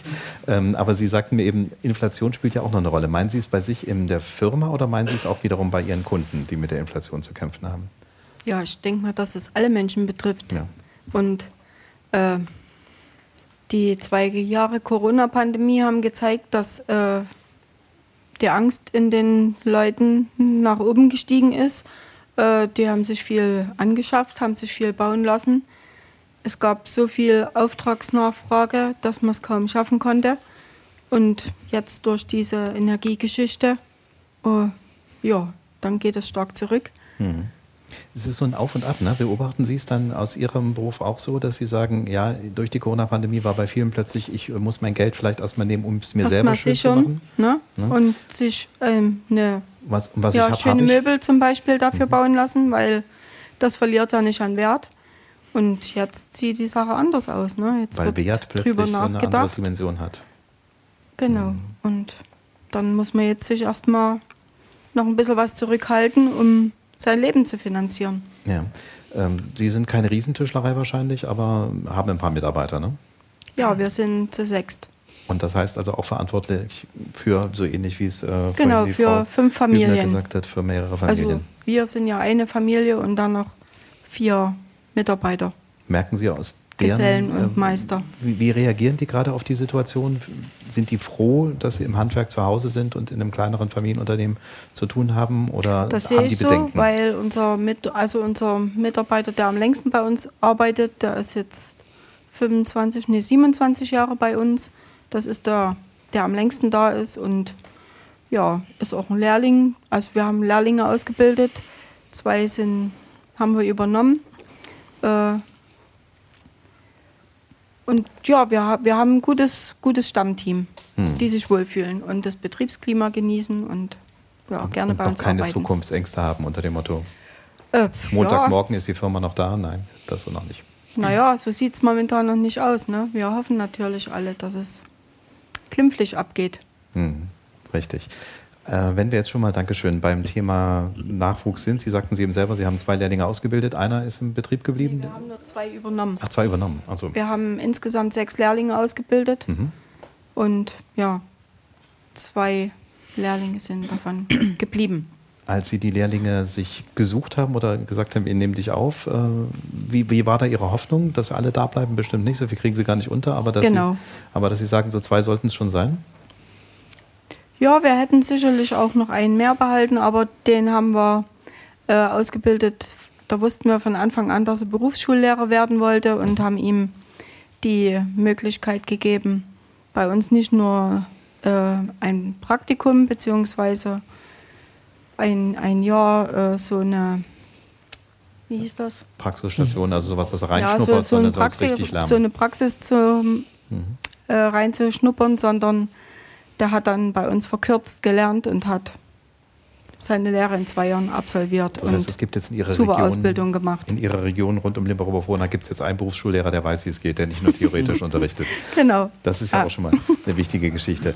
Ähm, ich gebe mal das Thema Lehrlingsausbildung weiter. Ich nehme an, dass bei unseren drei Gästen im Podium, die ich Ihnen nochmal vorstelle, das ist auf der einen Seite die äh, Martina Hübner von der Annaberger Backwaren GmbH, Geschäftsführerin dort, Dr. Jan Wabs von der Saibo Technik GmbH und Dominik Böhme von unserem Gastgeber Böhme GmbH hier. Ich nehme an, bei Ihnen ist Lehrlingsausbildung auch bei allen ein Thema, oder? Also ich frage mal Frau Hübner als erstes, ja, sicherlich bei 140 Mitarbeitern. Na klar, Lehrlingsausbildung ist bei uns schon zu DDR-Zeiten und darüber hinaus gewesen.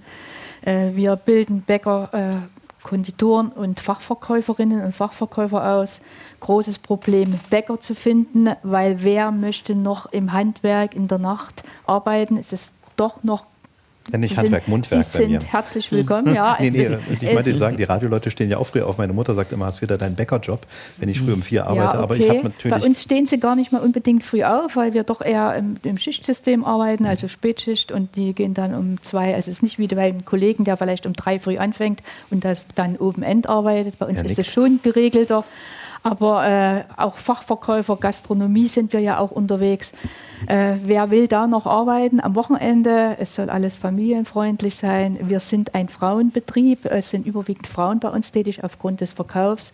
Kindererziehung ein großes Problem, Kinderbetreuung ein großes Problem. Also äh, ich wurde gesagt, wir suchen, wir suchen auch, wir suchen Bäcker, wir suchen aber auch nicht unbedingt nur Fachkräfte. Wir stehen jetzt äh, in der Weihnachtssaison, wir haben also mit dem Weihnachtsstollenbacken angefangen und suchen wer da sich melden will, auch Hilfskräfte, die mhm. also einpacken und äh, verpacken und, und, und. Also ohne Ende. Und es ist natürlich schön, wenn ich höre, Sie suchen keine Mitarbeiter. Da sind Sie eine der wenigsten äh, Firmen. Äh, bei uns ist es äh, verstärkt, weil wir auch in dieser demografischen äh, Wandlung jetzt sind. Äh, wir haben vor 14 Tagen einen Kollegen gratuliert zum 45-jährigen Betriebsjubiläum. Die gehen natürlich alle jetzt gemeinsam mit mir in Rente. Die haben bei uns bei ähnlich, gelernt ne? und äh, sind uns treu geblieben. Mhm. Und äh, wir haben sehr, sehr viele Mitarbeiter, sind 35 Jahre im Unternehmen, 25. Äh, ist natürlich auch nicht äh, mehr in dieser Gesellschaft äh, gang und gäbe. Aber die äh, müssen ersetzt werden. Und das ist das große Problem dass da kaum was nachkommt mhm. und das, was nachkommt, nicht unbedingt handwerklich arbeiten möchte. Wir haben es vorhin angerissen, dass Sie so ein Filialbetrieb auch sind. Das heißt also neben der Hauptback Stube ist es ja, ja dann nicht. Was ist denn? Backhalle? Äh, äh, ja, es ist eine ehemalige Großbäckerei und jetzt ist es, äh, mancher eine, Kollege hat eine große Halle gebaut. Die eine kleine, feine, mittelgroße Bäckerei. Genau. Gut. Ähm, wie viele ähm, wie viel Filialen, also wie viele Verkaufsstellen? Ich habe mal gesehen auf der Internetseite, man kann sich das dann alles anschauen, auch mit Bildern. Manche Bilder sind sehr klein, ja. braucht man eine Lupe, aber man kann sehen, sie Also es müsste alles moderner, moderner aufgemacht werden. Da haben wir aber im Moment gar keine Zeit dafür, weil wir, wie gesagt, da täglich ums Leben auch kämpfen, ums Überleben. Äh, wir betreiben vier Verkaufsfahrzeuge. Das Erzgebirge ist ja äh, ist schwierig auch mit Bäckern besetzt, sodass wir die äh, Kunden auch mit Verkaufsfahrzeugen besorgen. Wir versorgen. Wir haben fünf Cafés äh, in den größeren Städten des Erzgebirges. Vorkassenbereiche.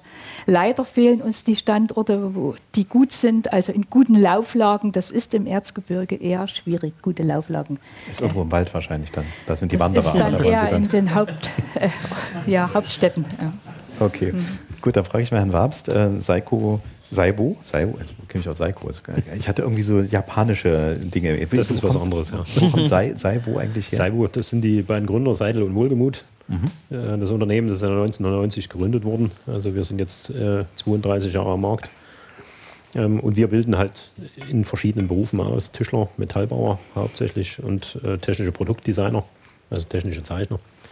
Ähm, ich hatte es schon eingangs gesagt, wir haben aktuell keine Probleme, ähm, Nachwuchskräfte zu finden. Wir haben auch einen relativ ähm, äh, guten äh, Altersdurchschnitt. Also wir liegen im Altersdurchschnitt bei 39 Jahren. Also da stimmt ähm, bei uns die Balance. Aber wir haben natürlich auch ähm, gerade im Meisterbereich viele, ähm, die, die kurz vor, vor der Rente stehen. Und ähm, die haben nun viel Erfahrung gesammelt mit diesen ganzen Umbrüchen äh, in der Wendezeit aus in, in, in, verschiedenen Berufen lernen können und sich dadurch auch entsprechend viele ähm, zusätzliche Qualifikationen aneignen können.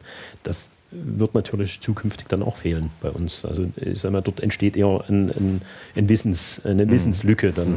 eine Erfahrungslücke. Wenn man bei Ihnen arbeitet, arbeitet man hauptsächlich am Stammsitz oder ist man, sind da viele Leute unterwegs? Ich nehme an, da ist ja Montage, muss ja sein. Ne? Ja, also das ist, das ist unser großes Thema. Ähm, auf Montage gehen will kaum noch jemand. Wir sind ja bundesweit und an, an, angrenzendes Ausland ähm, äh, unterwegs und dort, ähm, wir, wir fertigen die Dinge in der Werkstatt ähm, sind zu 70, 80 Prozent sicherlich in der Werkstatt. Da haben wir auch natürlich große Projekte, wie beispielsweise das Deutsche Museum in München. Da, da haben sie lange äh, Montagezeiten einfach auch. Und das ist zunehmend unser Thema, dort mhm. Nachwuchs zu finden. Äh, die, die Kollegen, Mitarbeiterinnen und Mitarbeiter wollen, wollen natürlich abends ihren Kirchturm sehen. Ist auch verständlich und ungern auf Montage gehen. Kann man mittlerweile ja auch äh, eine Videoübertragung hin. Ne? Machen ja. Sie einfach Kirchturm, Webcam und gut ist. Nee, Spaß. Äh, ist natürlich tatsächlich so, weiß man ja, das wird ja wahrscheinlich auch, wenn man ein paar Jahre älter wird, nicht einfacher. Da wollen die Leute erst recht wieder ganz gerne zurück in der Heimat noch dazu, wenn sie schön ist. Kommt ja noch da oben drauf. Herr Böhme, Sie hatten vorhin schon erzählt, Sie haben ja auch schon von zwei konkreten Beispielen äh, geredet. Azubis weiterhin gesucht? Müssen Sie da mittlerweile mehr klappern, um die Leute zu bekommen? Also sprich, durchs Land fahren, auf Messen sein und sowas? Also auf jeden Fall. Ähm, wir haben es geschafft, gerade im Zuge auch der Unternehmensnachfolge, äh, acht Lehrlinge jetzt zu haben. Das ist mit viel Fleiß am Wochenende. Das ist ähm, interessant, dass Sie gerade sehr schwer eingeatmet haben. Ja, das ist eben halt auch. Weil es so ähm, schwer war, die zu finden oder haben nee, Sie weil das neben dem alltäglichen Wahnsinn, der dazugehört, ein wichtiger Baustein für uns ist der uns ähm, die jungen Mitarbeiter, um diesen Altersdurchschnitt ein bisschen zu drücken, äh, einfach auch brauchen, brauchen, da wir wissen, im Zuge auch der Unternehmensnachfolge analysiert haben, dass in den nächsten fünf Jahren zwölf äh, Monteure in Rente gehen. Die sind haben alle mit meinem, äh, viele mit meinem Vati angefangen. Das waren damals die besten Lehrlinge. Ähm, die sind 30, 32 Jahre im Unternehmen und äh, das sind der Rückgrat der Firma, das kann man ganz einfach so sagen. Und äh, das ist für uns ein wichtiger Baustein, weil diese, das Know-how ähm, zu vermitteln, das braucht Zeit. Und so eine Lehre, dreieinhalb Jahre, da ist das einfach eine lange Zeit. Und dann kann man so sagen, gibt es immer mal auch Fluktuation, dass jemand bei einem öffentlichen Auftraggeber besser kommt oder der Meinung ist, er hat es dort besser. Und äh, damit muss man halt eben leben und deswegen machen wir viel am Wochenende ähm, ja, Lehrlingsakquise. Okay. Ist da in nächster Zeit was geplant für die, die uns gerade zuhören, wo ja, man sie also dann trifft? Wir, das, wir haben immer feste Termine. Ich finde das super toll von der Handwerkskammer, den Tag der Bildung. Der ist immer im Januar. Das ist ein super Zeitpunkt. Das ist kurz vor den äh, Halbjahreszeugnissen. Dort sich dort äh, in der Handwerkskammer verschiedene Bereiche anzuschauen. Letzte Woche waren wir an der PA in Glaurau und haben geworben für unsere Diplom-Ingenieure, Studenten, die wir auch ausbilden, äh, wo ich auch glücklich bin, dass ich dieses Jahr wieder einen habe, um dort einfach auch das technische Know-how, diese Projektengineering mit abzudecken, denn ohne Planer und das technische Zeichnen geht es heute leider nicht mehr. Ich hatte noch nie gefragt, wie viele Mann sind es eigentlich im Unternehmen? 60, 60. 60. Wie ja. viel Frau, wie viel Mann? Also wir haben einen äh, festen Frauenbestandteil im Büro. Unser Bürokauffrau, das sind so zehn äh, Frauen. Und da haben wir auch zwei Lehrlinge, die wir jetzt langsam mit ranführen äh, an die ganze Rechnungslegung und Bürokratie. Und ja, der Rest sind Monteure. Gestandene Monteure. Genau. Mhm. Das Thema Frauen wäre noch eins und, und Sie haben jetzt schon mehrfach diesen, wir haben ja diese Unternehmensnachfolge. Wir reden gleich über das Thema Unternehmensnachfolge, das ist noch ein wichtiges Thema. Ich wollte nämlich äh, sagen, ich habe ja äh, auch noch für diese Sendung mehrere Interviews geführt, unter anderem mit Jörg Dittrich, Dachdeckermeister und der Präsident der Handwerkskammer Dresden, der Kollege sozusagen aus dem äh, Dresden, der außerdem dem Sächsischen Handwerkstag vorsteht, äh, der auch grundsätzlich zu den äh, natürlich so wie das mit der Politik funktioniert, muss man dazu sagen, das Gespräch ist schon eine Woche her. Mittlerweile haben wir ja zumindest eine vorsichtige Zusage, dass auch das Handwerk nicht ganz vergessen werden soll, was man ja vor einer Woche noch anders sehen musste. Und äh, ich habe auch die Vorsitzende des Arbeitskreises Unternehmerfrauen in Großenhain, Risa Meißen, äh, gesprochen, die sehr, ähm, ja, ich möchte fast sagen, schon fast ein leicht deprimiertes Fazit zieht, wie es da äh, so den Betrieben, den gestandenen Betrieben, die eben auch schon lange am Markt sind und jetzt auch nicht so genau wissen, wie es weitergeht. Und ähm, Sandra Hunke, eine Klempnerin, Influencerin, ein Model, die auf der Fashion Week vergangene Woche war, die ich äh, dann sozusagen zwischen zwei äh, Modeschauen getroffen habe am Telefon, die versucht, junge Mädchen, also junge Frauen auch tatsächlich ins Handwerk hineinzubringen, eben nicht nur ins Büro, sondern eben auch gerne dann an den Heizkörper. Sie selbst ist Klempnerin, also wenn Sie mal sagen, Sie brauchen mal eine Kollegin, die Ihnen mal hilft, vielleicht hat sie noch einen Moment Zeit zwischen ihren zehn Jobs, aber sie wird nachher im Interview sein. Und, und deswegen kam ich jetzt drauf, Theresa Ittner und Michael Förster, beides sind äh, Personalentwicklungsleute bei der Malerfirma Heinrich Schmidt eine Firma, die nicht ganz klein ist, die mit über 160 Filialen in Deutschland unterwegs ist, aber die eben dieses Ich mache mir meine Mitarbeiter für von morgen heute selber Prinzip äh, schon seit eben seit vielen, vielen Jahren leben, eigentlich schon seit 100 Jahren leben und äh, da ganz gute Erfahrungen gemacht haben. Also dieses Prinzip, wie geht es mit äh, Nachwuchs weiter, hören Sie dann auch anschließend nachher noch in den Interviews und wir sollten gleich mal über Unternehmensnachfolge sprechen. Handwerk in der Kostenfalle ist der Name unserer Sendung diesmal, also so haben wir überschrieben, weil das natürlich ein Riesenproblem ist und wir haben es ja schon von verschiedenen Seiten beleuchtet. Die Kunden haben durch die Inflation und durch die Kosten, die sie noch zu erwarten haben über die Energiepreiskrise, natürlich eine gewisse Kaufzurückhaltung. Manche müssen ihre Bauprojekte absagen und das merkt das Handwerk natürlich entweder an der Bäckerei am Tresen oder dann eben auch bei den Aufträgen in der Bauwirtschaft oder in den nachfolgenden Gewerken. Und wir sind ja in einem Gewerk, was mit der Bauwirtschaft eng verbunden ist, weil das sind immer die, die dann kommen, wenn der Rohbau steht und wenn dann die ersten Leitungen ins Haus gelegt werden müssen, dann sind sie im Haus. Die Firma Böhme, bei der wir heute auch zu Gast sind, hier in Mühlau in der Nähe von Chemnitz, die ich hatte vorher so einfach gesagt, Heizung sanitär, das ist ja alte Welt sozusagen in den 90ern. Heutzutage ist es viel mehr und der Slogan ist auch der Partner für intelligente Gebäude und Anlagentechnik.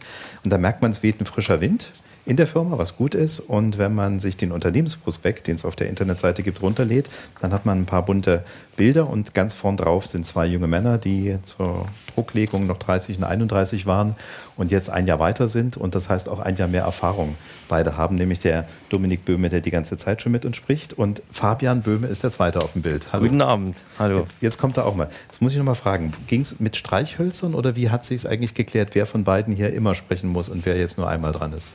Ähm, ja, ich habe Dominik einfach mal das Wort gelassen. Also, der geht immer von alleine vor sonst. Genau, der ist mehr so der, der anpackt. Weil er ein Jahr älter ist. Sozusagen. War das schon immer so, den kleinen Bruder ein bisschen unter die Fittiche nehmen? Ja, Das kann man so sagen, ja. Gut, äh, wäre jetzt eine andere Sendung, das wäre, wenn wir jetzt im Sonntagspunch wären, dann könnten wir jetzt über die Familiengeschichte reden, aber das machen wir nur im Anderes, äh, weil unter die Familiengeschichte natürlich eine Rolle spielt, weil äh, es gibt auch ein großes Bild, da hätte ich natürlich die Mitarbeiterinnen und Mitarbeiter schon mal zählen können, zumindest so in Ansatz. Und da sind ganz in der Mitte natürlich auch nochmal zwei ganz wichtige Menschen dabei. Äh, Fabian, wollen Sie sagen, wer da ganz wichtig auch in der Mitte vorne sitzt? Ein ja, Pärchen? Ähm, einmal mein Vater und einmal meine Mutter. Das äh, haben wir früher andersrum gelernt. ja, ja, die die Firma gegründet haben 1990 und ähm, ja, wollte mich mal bei meinem Vater bedanken, dass er uns ähm, die Chance gegeben hat, schon frühzeitig äh, da mitzuwirken und ähm, auch äh, uns gewisse Entscheidungen hat treffen lassen. Ähm, und das fand ich gut für eine Unternehmensnachfolge, dass halt ähm, der alte Chef dann nicht immer im Weg steht. Oh, das ist aber jetzt ein Kompliment, würde ich fast sagen, oder? Genau. Also Monika und Steffen Böhme sind die beiden. Wir können das Mikrofon ja mal eine Reihe weitergeben. Ähm, geben wir es erstmal der, der, der Mutter vielleicht äh, unter dem Motto äh, gute Erziehung. Das klingt ja, ja jetzt so. Also hat er schon. was gut zu machen hm. oder ist er immer so nett? Ist schon nett. Ist schon nett. Passt schon. Hm. Passt schon. Ja. Ähm, ja, wie, wie kann ich mir das vorstellen? Wie war es am Abendbrotstisch früher, so vor ungefähr zehn Jahren, vielleicht, nee, noch nicht, äh, ja doch in der Drehe, als die Jungs überlegt haben, in welche berufliche Richtung wir mal einschlagen? Äh, war das dann so, dass die von den Gesprächen, die Firma war bestimmt immer mit am Esstisch, denke ich mal, eher genervt waren oder fanden die das schon immer spannend? Ich muss dazu sagen, sie sind ziemlich in den jungen Jahren schon mit rangeführt worden. Sie sind, wir haben sehr oft sonnabends gearbeitet, da sind sie schon als kleine Kinder immer mit in die Firma genommen worden. Also die wussten das gar nicht anders. Durften sind auch immer treu und brav mitgetrottelt mhm. und mitgegangen. Mhm. Haben sich kleine Arbeiten gesucht. Und somit sind die die vielen Jahre auch schon früh mit verbunden gewesen. Ist übrigens von der, also bei der äh, Sandra Hunke, der Influencerin, auch so. Ne? Die ist auch äh, Fliesenlegerfirma und hat beim Vater da auch schon mal mitgemacht, durfte sich als Kind schon mal kleine Dinge basteln in der Werkstatt. Aber geben wir mal äh, das Mikrofon weiter zum Steffen Böhmer. Jetzt gab es eben vom Fabian dieses ja doch eigentlich versteckte Lob, wenn der alte Chef nicht immer im, äh, im Weg steht, dann können die Jungen auch eine Entscheidung treffen. Das klingt jetzt äh, nach einem sehr äh, ja, smarten, lockeren Übergang. Hatten Sie damit gerechnet? Als Sie das aufgebaut haben, haben Sie erstmal garantiert gesagt, ich jetzt hier meinen Karren, ich ziehe den, aber irgendwann kommt ja wahrscheinlich dieser Moment, wo man drüber nachdenkt, wie soll es mal weitergehen, wenn ich mal nicht mehr kann oder nicht mehr will. Über die äh, Unternehmensnachfolge bin ich eigentlich dann mal gekommen über einen Bericht, der an der Handwerkszeitung war. Mhm. Und das war 2015. Und da war mal abgebildet ein älterer Herr auch mit seinen zwei Söhnen, die die Firma übernehmen sollten. Und da war mal ein Beispiel ganz klar, aufgeführt worden. Und ich habe die Zeitung heute noch und ne, da drin steht, wie, wie das funktioniert und welche Kosten da auf den zukommen. Und da hat es mich erstmal ein bisschen geschüttelt, weil es ist im Prinzip so, dass das Finanzamt ganz einfach überhaupt gar nicht sich interessiert für das Objekt, was man hat, oder für den, sondern nur den Gewinn der letzten drei Jahre mittelt und dann praktisch das mal den Kapitalisierungsfaktor als Wert der Firma schätzt. Und das wird dort äh, sehr aufgeführt. Und Gott sei Dank gibt es aber dann noch in der Handwerkskammer das sogenannte AWH-Verfahren, was praktisch im Prinzip dann da zwei Herrschaften dort machen, äh, die dann im Prinzip dann schon genau den Betrieb mal angucken, die ganzen Bücher angucken, das Anlagevermögen und dann schon mal auf tatsächlichen äh, ja, Punkten dann den Betrieb mal bewertet. Und das war weniger wie die Hälfte. Mhm. Und das hat mir dann auch den Mut gemacht zu sagen, okay, äh, weiter und die Jungs könnten das mal übernehmen. Ne? Und das heißt, jetzt habe ich das 2019 wieder gemacht, weil wir ja im Moment noch mit dem Finanzamt dann äh, verhandeln müssen wegen den Kosten. Denn äh, die jungen Leute können ja das Geld noch gar nicht haben, so einen mhm. Betrieb zu erwerben. Und äh, für mich ist es immer schon mal versteuertes Geld gewesen, was es jetzt noch mal kosten soll. Also ich merke, da ist auf jeden Fall, also erstens Bürokratie macht keinen Spaß, das glaube ich kann jeder bestätigen, egal was es ist. Hallo Grundsteuer. Ähm, ja, also da sind viele Dinge im Moment, die einen ärgern. Und das Zweite ist, äh, also das nur für mich das, höhe, das höhere man Geld, verkauft, was praktisch das Finanzamt nochmal... Man verkauft sozusagen genau, den Betrieb richtig, an die Kinder. Ja, ne? Ah, okay. Ja.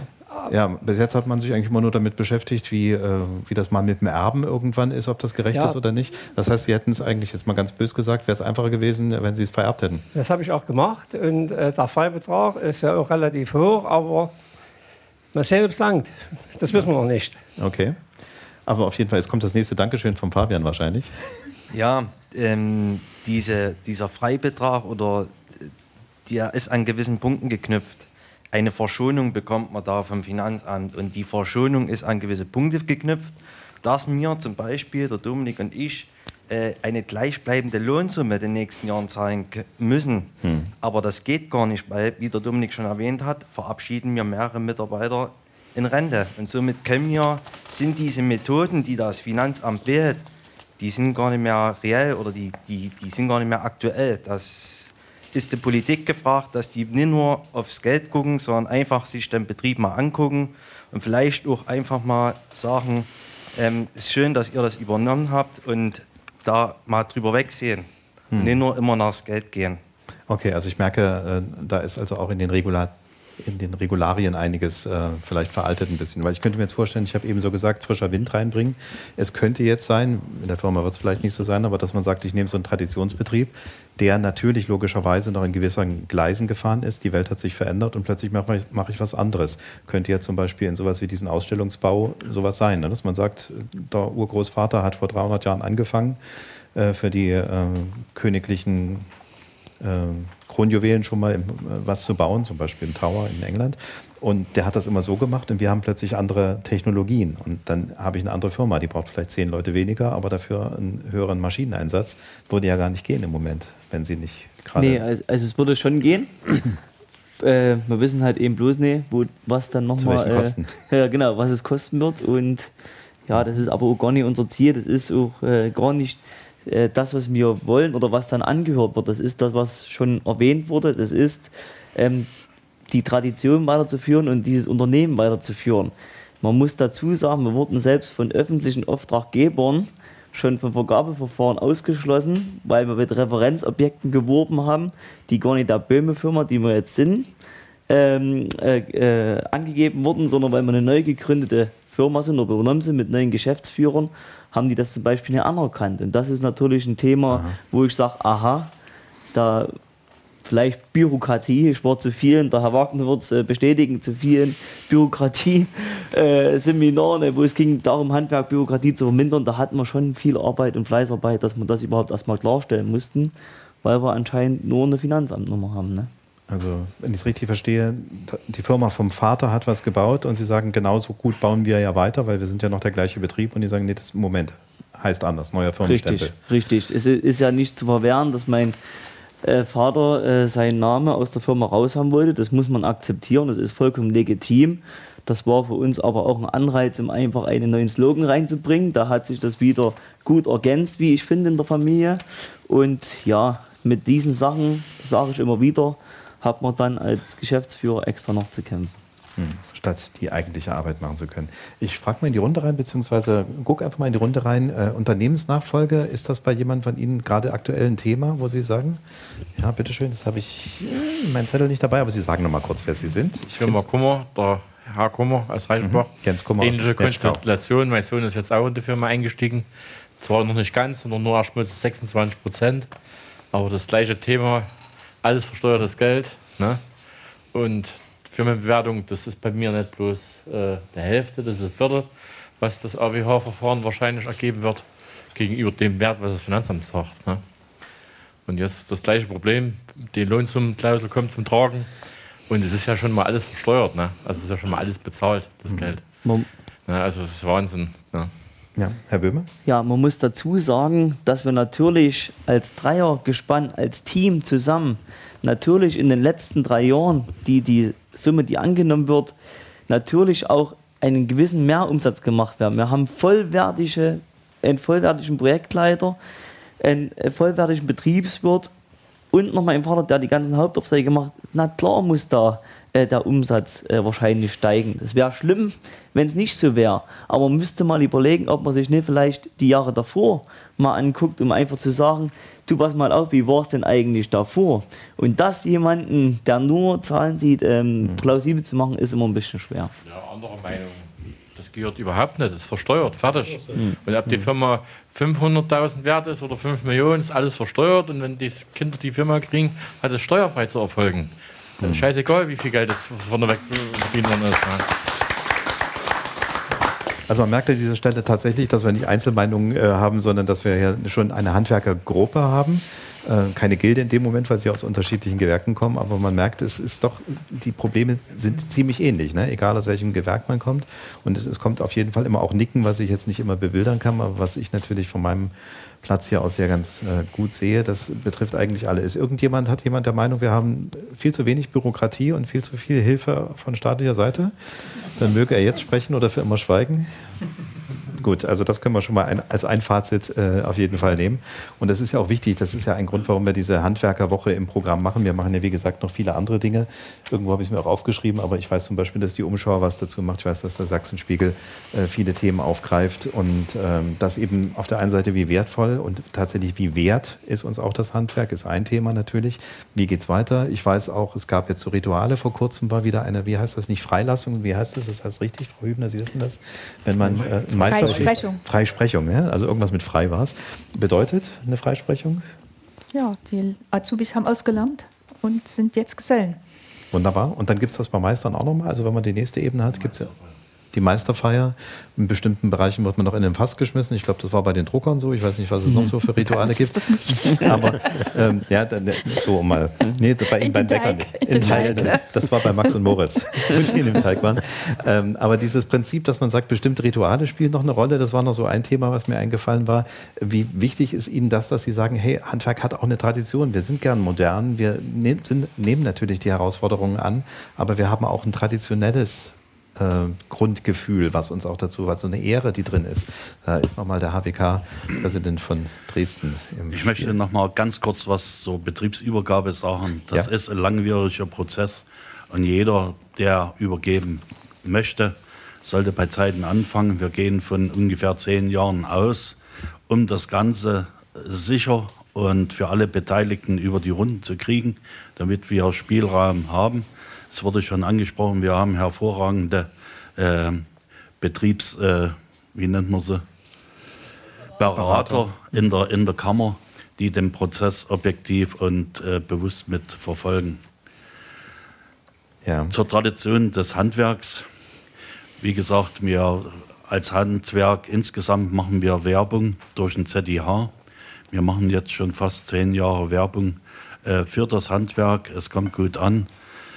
Sie haben auch diese Plakate, ne, wo so ganz sportliche Plakate, Menschen da dann, sind. Die dann, dann, dann Clips und, und was alles gibt. Wir machen hin, wir merken auch, dass das angenommen wird. Wir konnten die Lehrlingszahlen dieses Jahr äh, um 2% Steigerung gegenüber 2019, also vor der Pandemie. Wir haben auch äh, genügend Meister, die wir ausbilden. Aber man muss sich klar sein, wenn ungefähr in den nächsten fünf, sechs Jahren 6000 Betriebe übergeben werden müssen, äh, äh, langt das nicht. Und wir müssen im Prinzip weiterhin bei der Politik fördern, dass berufliche und akademische Bildung gleichgesetzt wird. Das ist ja. die Voraussetzung dafür, dass wir genügend Arbeitskräfte haben. Es wird viel von Energiewende gesprochen. Wenn keine Handwerker da sind, wird die Energiewende auch nicht passieren. Und dass das Handwerk attraktiver geworden ist, das merken wir. Wir haben nur noch mit einem Problem äh, zu tun. Aber das stimmt nicht, dass im Handwerk zu wenig Geld verdient wird. Das mag vielleicht vor zehn Jahren noch so gewesen sein. Aber fragen Sie Herrn Böhmer oder die Anwesenden vorne, was sie alles tun für ihre Mitarbeiter das, das ist nicht alleine der Geldbeutel, sondern die Zusatzangebote, die, die gemacht werden. Ich kenne es von der Firma aus Blauen, da gibt es äh, Elektroauto für eine Woche von, von besten Arbeiter, da wird das ausgelost und alle freuen sich. Und das muss man alles mitsehen und das kann man nicht alleine über, über die Lohnrechnung dann betrachten. Dankeschön, Herr Wagner. Ich habe Sie, glaube ich, eben als Handwerkskammerpräsident von Dresden benannt. Also ich, äh, das ist der Kollege, den ich dann äh, nachher im Interview habe, Jörg Dittrich. nee, nee, äh, also Sie sind natürlich der von der Kammer Chemnitz, richtig, aber der Jörg Dittrich, der ja auch in der Handwerkskammer Dresden den Hut aufhat und eben auch vom Sächsischen Handwerkstag, der sagte eben genau diesen Aspekt auch, das hören wir dann gleich nachher im Interview, dass ähm, Studium und eben dieser Berufsausbildung, dass die duale Ausbildung gleich wertgeschätzt werden muss und auch viel mehr in die Köpfe getragen werden muss. Und dass es zum Beispiel auch in dem Bereich der Schulen noch äh, Bedarf gibt, dass das eben nicht nur in den äh, Mittelschulen und Oberschulen erklärt wird, dass man auch mit der Hand und mit äh, Verstand und mit, äh, mit seiner Arbeitskraft eben auch anders umgehen kann, als sie, um nur in den akademischen Teil zu tragen. Dann ähm, würde ich dieses Teil Unternehmensnachfolge abschließen. Ich fand es spannend, dass Sie sagen, nehmt euch mal bitte zehn Jahre Zeit, wenn man sich da mal selber zuhört. Ne? und sagt, hey, das äh, ist alles so kompliziert, deswegen brauchen wir mal zehn Jahre. Das ist natürlich auch eigentlich eine Geschichte, wo man vielleicht mal an der Tür rütteln müsste und sagen müsste, nee, wenn wir das Problem in fünf Jahren haben, dann sollten wir vielleicht auch gucken, dass wir mit unseren Prozessen ein bisschen vielleicht in drei Jahren schon fertig sind und noch zwei Jahre durchschnaufen und darauf Lust haben, wäre natürlich schon gut und nicht dann erst wieder schauen, wenn wir merken, huch, jetzt sind sie alle weg, weil keiner mehr übergeben will. Ein Thema, was wir noch besprechen sollten nochmal, ist dieses Thema Frauen im Handwerk. Wir hatten es eben schon gesagt, Herr Böhmer hat so ein bisschen Nee, bedauernd hat er es nicht gesagt, sondern auch mit Stolz gesagt, wir haben viele Frauen, aber sie sind in der Regel meistens im Büro, sie sind nicht auf der Baustelle. Dann äh, hat es Frau Hübner gesagt, in dem Annaberger Backwaren, da gibt es natürlich viele Frauen, aber die stehen in der Regel in den Shops oder in den Läden im Verkauf hinterm Tresen. Ähm, nicht alle wollen wahrscheinlich den Bäckerberuf, weil er körperlich immer noch schwer ist oder machen das nicht alles die Maschinen, wie man sich heute denkt oder muss man noch so ein... Ja, wir haben natürlich auch moderne Maschinen, aber trotzdem ist es äh, körperlich schon schwer, wenn ein Teig 200 Kilo ist dann, und er bewegt werden muss im Kessel. Das ist für eine Frau nicht unbedingt äh, geeignet. Mhm. Wir haben aber nicht nur die Mitarbeiterinnen im Verkauf, wir haben auch in der Produktion Konditorinnen, die tolle Arbeit leisten und wir haben auch in der Geschäftsleitung äh, zumindest bis jetzt waren wir sehr frauengesteuert. Das wird sich auch durch die Unternehmensnachfolge dann ändern. Aber ich würde noch mal was sagen wollen zum Handwerk hat goldenen Boden. Ja. Das ist schon richtig, aber davon kann man sich nichts mehr kaufen und das ist in der heutigen Zeit schon ein großes Fragezeichen, ob das für die Zukunft auch noch gilt. Ja, ich musste eben, ich habe kurz überlegt, ob ich sage, weil eben kam, äh, vor zehn Jahren haben Handwerker schlechter verdient, heute verdienen sie gut. Ich wollte gerade fragen, wie ist es denn in zehn Jahren? Aber das wissen wir natürlich nicht. Wir hoffen ja, dass sich die Dinge wieder in eine richtige, gute Richtung entwickeln. Aber die Sorge ist schon ein bisschen da, ne? dass der goldene Boden auch schnell wieder ein bisschen Patina ja, der, der goldene Boden ist schon weg und die ganze Diskussion hier um Nachfolgeregelung und äh, versteuern äh, und, und bezahlen äh, des Betriebes, äh, die werden wir ja zukünftig, zumindest wir als Bäcker nicht mehr haben, weil wir keine Gewinne mehr machen, sondern wir haben ja zu tun, dass wir unsere Kosten überhaupt äh, decken können. Und von der Seite her äh, ist diese Situation natürlich jetzt auch zukünftig etwas anders. Und äh, wir fordern neben dieser Deckelung des Energiepreises, also wenn wir 2021 drei Prozent hatten, dann verlangen wir von der Politik, dass alles, was drüber ist, jetzt gedeckelt wird. Und als zweites fordern wir natürlich für unsere Mitarbeiter auch mehr Netto vom Brutto, weil äh, unsere Mitarbeiter gehen einkaufen und die müssen auch leben und überleben können. Und wenn wir das äh, ihnen alles wegnehmen, äh, dann können wir den Mindestlohn noch nach oben äh, schaffen, noch und nöcher. Und ich höre gern, wenn andere Betriebe Autos äh, zur Verfügung stellen und das zur Verfügung stellen. Ein Auto für alle, was Ein Auto, ja gut für alle. Und die anderen machen 3000 Euro Prämie. Äh, und die, äh, also es, es gibt ja vieles, was es, wo es immer schöner und besser ist. Das können wir uns als Bäckerhandwerk leider nicht leisten. Klar, äh, wir haben auch Angebote für unsere Mitarbeiter, aber die sind nicht in diesen Bereichen machbar. Hm. Ja, klar. Herr Wabst, Eindruck von Ihnen? Ja, gut, ähm, mein, da, da, gebe ich ähm, der, der, Frau Hübner natürlich recht. Das Thema ist, wir, wir sind aktuell in einer extremen Lage und es, es äh, verschlechtert sich auch sukzessive ringsherum. Also, äh, mein, wir haben Materialpreissteigerungen, wir haben ähm, Energiepreissteigerung. Wir haben äh, das Thema Preisdeckelung äh, in den Verträgen, in den öffentlichen, der öffentlichen Hand keine Preiskleidklauseln. Also die, die Lage ringsherum aus meiner Warte ist dramatisch. Und ich glaube, ähm, äh, das, das, Thema Nachfolge, das ist ein Aspekt, aber aktuell brennt, glaube ich, vielen Handwerkern ähm, und Handwerksunternehmen auch im Mittelstand auf, auf, auf der Seele, dass, dass hier ein politischer Rahmen einfach äh, versuch, äh, geschaffen wird, mit dem man äh, handeln kann. Wenn ich, wenn ich das Interview heute von, von Herrn Habeck äh, höre, dass, dass ähm, ein Energiepreisdeckel kommen soll irgendwann, und dass äh, dann auf Nachfrage ähm, äh, eines Journalisten, ähm, ich glaube vom, vom Deutschlandfunk, äh, gesagt wird, naja, was, was ist mit den Unternehmen, die dazwischen schon über die Wupper gegangen sind? Äh, die können das nachträglich noch einholen. Äh, damit ist die, dann O-Ton gewesen. Äh, damit die also Gläubiger also, dann was kriegen. Ja, damit der Insolvenzverwalter dann das noch an die Gläubiger verteilen kann. Also da wird mir, mir Angst und Bange als Unternehmer. Wir stehen hier auch mit Haus und Hof in der Verantwortung, meine ich, für meine 70 Mitarbeiter mit 70 Familien ringsherum. Und das wird ähm, in, in dieser politischen Blase in Berlin nicht wahrgenommen. Und das ist ein Thema, ähm, das, das sollte noch ein Stück weit stärker, denke ich, aus, aus unserer Warte noch äh, in den Fokus gestellt werden. Ich fand jetzt also auf jeden Fall Ihr Statement schon mal sehr sendefähig und wir senden es ja auch gerade live. Also das ist äh, eine schöne Zusammenfassung schon fast.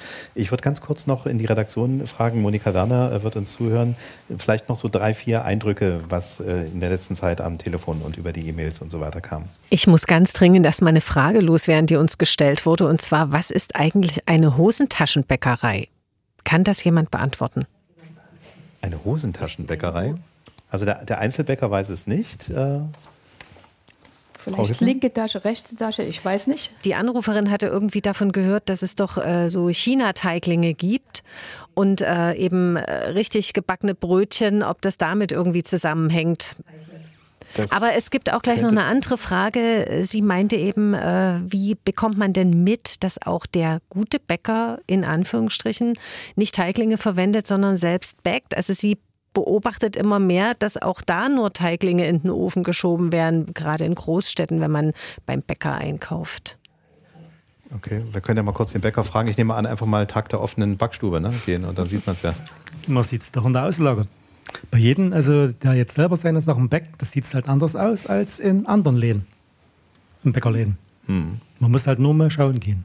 Okay. Und ich gehe auch gerne mal schauen, wenn ich irgendwo anders einkaufen gehe oder wenn ich in Einkaufszentren, da laufe ich generell bei den Backshops mit vorbei und schaue mir die Sachen an. Okay. Und dann erkennen Sie es am Produkt.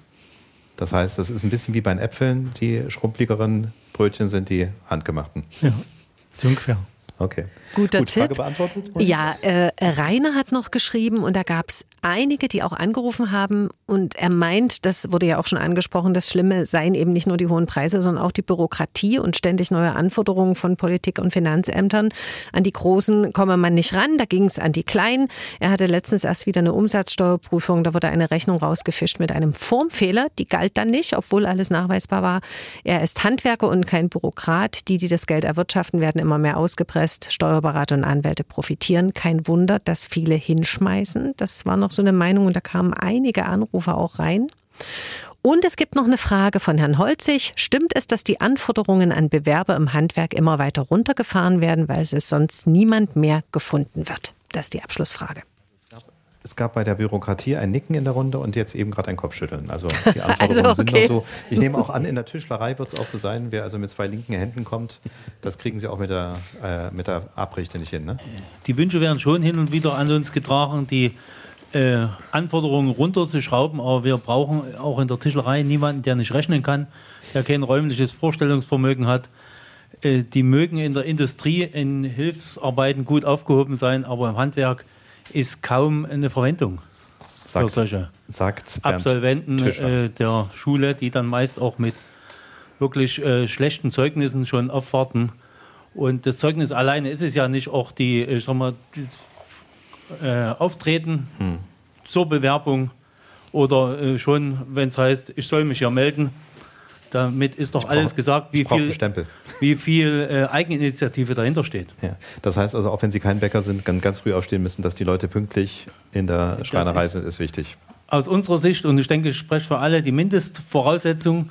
Und wenn uns dann von Berufsschulen gesagt wird, äh, jeder Tadel ist mit dem Lob abzuschließen, dem kann ich einfach nicht folgen. Wenn es schlecht war, dann bleibt es auch schlecht. Dann kann ich nicht sagen, aber schön, dass du überhaupt gekommen bist. Äh, so läuft es nicht. Ja, aber dreibeinige Hocker kippeln nicht so schnell. Dann das ist kann man wahr, ja, aber die dafür kippen sie schneller um. Sehr gut. Äh, auch ein schöner Schlusssatz, um die Sendung zu beschließen. Also ist ja noch nicht zu Ende. Wir haben ja noch die Interviews, äh, die ich schon angesprochen habe. Aber mit Blick zur Uhr, äh, Moni, noch was Wichtiges aus deiner Warte? Ansonsten. Na, es gab noch mehrere, so auch so, ja, ähnliche Kommentare. 80 Millionen Leute, wo sind eigentlich die Leute, die wirklich arbeiten? Und äh, was soll nur werden, wenn die Babyboomer mit all den Handwerkern alle in Rente gehen? Wahrscheinlich gibt es dann Essen aus der Tube und Waschen im Zuber.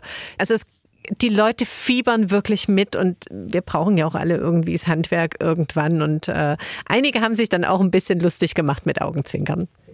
Das ist ja auch richtig. Also ein gewisser Galgenhumor gehört dazu. Dann sage ich Dankeschön, Monika, an dieser Stelle. Ja, Handwerk in der Kostenfalle haben wir es genannt. Äh, ich hatte eben mal kurz bei Herrn Wabst äh, das Gefühl, die nächste Sendung müsste dann heißen Handwerk vor dem Abgrund, wenn es so weitergeht. Warum wir nicht hoffen? Wir hoffen, dass da äh, tatsächlich noch rechtzeitig Lenkbewegungen im Spiel sind, die uns sozusagen an der Kante dann wieder auf festes Terrain zurückführen. Das wäre uns allen auf jeden Fall zu hoffen. Ich sage an dieser Stelle ganz, ganz herzliches Dankeschön. Das war sie, unsere Gesprächsrunde vor Ort mit Martina Hübner von der Annaberger Backwaren GmbH, Dr. Jan Wabst von der Saivo Technik GmbH und Dominik Böhme von Böhme GmbH und Co. KG. Und natürlich mit zahlreichen Gästen vor Ort in der Halle der Böhme GmbH in Mühlau. Bereits vor dem Termin dort hatte ich mir einige Vertreterinnen und Vertreter des Handwerks zum Interview eingeladen. Die frühere Mitgeschäftsführerin eines metallverarbeitenden Familienbetriebs aus Riesa, der Stratos GmbH, außerdem mit einer Frau und einem Mann, die in der Malerfirma Heinrich Schmid für Nachwuchs sorgen, also für Azubis und sich auch um Weiterbildung kümmern, und eine Frau, die auf Laufstegen ebenso zu Hause ist wie auf Baustellen und die mit ihrem Kinderbuch Bella Baumädchen Kindern das Handwerk näher bringen möchte, genauso wie ihren tausenden Followern bei Facebook oder Instagram. Wir starten mit einem Gespräch, das ich mit dem ersten Handwerker im Freistaat geführt habe, dem Präsidenten des Sächsischen Handwerkstages Jörg Dittrich. Dietrich ist Jahrgang 1969, verheiratet und Vater von sechs Kindern. Er führt in Ottendorf-Okrilla bei Dresden eine Dachdeckerfirma in der vierten Generation mit ca. 50 Mitarbeitern. Die Internetseite hat den schönen Namen dachschaden.de. Seit vielen Jahren ist Dietrich auch Präsident der Handwerkskammer Dresden und in seinen ehrenamtlichen Funktionen ist er derjenige, der bei der Staatsregierung anklopft und sagt, was seiner Meinung nach gar nicht geht. Ich wollte von ihm wissen, wie das sächsische Handwerk zum Entlastungspaket der Bundesregierung steht. Ein Hinweis dazu, wir haben das Gespräch aus Termingründen eine Woche zuvor geführt und da sah es für Betriebe, gerade die kleineren, noch ein wenig schlechter aus in Bezug auf die Unterstützung. Und damals sagte Dietrich, die angekündigten Eingriffe bei der Preisbildung und der Unterstützung der Bevölkerung halten wir für richtig. Wir haben aber momentan eine Zweiteilung, dass es Betriebe gibt, die noch bestehende Verträge, Energieverträge haben. Und es gibt welche, äh, bei denen jetzt äh, es komplett durchschlägt, dass die das drei, vier, sieben, zehnfache plötzlich bezahlen sollen. Diese Betriebe stehen heute und nicht morgen in existenzieller Not Dort sind sie unverschuldet und diese Betriebe brauchen sofort Hilfe. Kann man das in irgendeiner Art und Weise zusammenfassen? Gibt es bestimmte Branchen, die besonders betroffen sind oder trifft das jede Firma unter Umständen im Handwerk? Wir reden wie äh, bei anderen Branchen von den energieintensiven Unternehmen, die es zuallererst trifft. Das sind äh, die Nahrungsmittelbereiche Bäcker, Fleischer, aber auch Reinigung und natürlich auch Galvanik oder Schweißunternehmen, die viel Energie brauchen. Inwiefern wird sich sowas dann schnell auf eine Preisbildung umschlagen oder welche Möglichkeiten hat man eigentlich? Einfach das Brötchen jetzt nochmal verdoppeln geht ja auch nicht, ne? Die Not ist an vielen Stellen groß. Das eine ist die Sorge, die Unbezahlbarkeit der Handwerksleistung die bei den Nahrungsmittelbereichen teilweise schon spürbar ist an der Theke. Und zum anderen darf man nicht vergessen, dass es jetzt schon Industriebetriebe gibt, die die Produktion von Dingen eingestellt haben, weil äh, der hohe Energiepreis die Produktion nicht mehr ermöglicht. Und dann äh, haben sie von dieser Seite plötzlich eine Bedrohung, dass sie einen hohen Preis haben und trotzdem kein Material, kein Vorprodukt, das sie benötigen für ihre Arbeit. Ich kann mich noch dunkel erinnern, es gab mal Zeiten, da war das Material immer das Hauptproblem, wenn man in Handwerk Handwerker bestellt hat, die Arbeitsleistung gar nicht so sehr. Dann hat sich das irgendwann gedreht.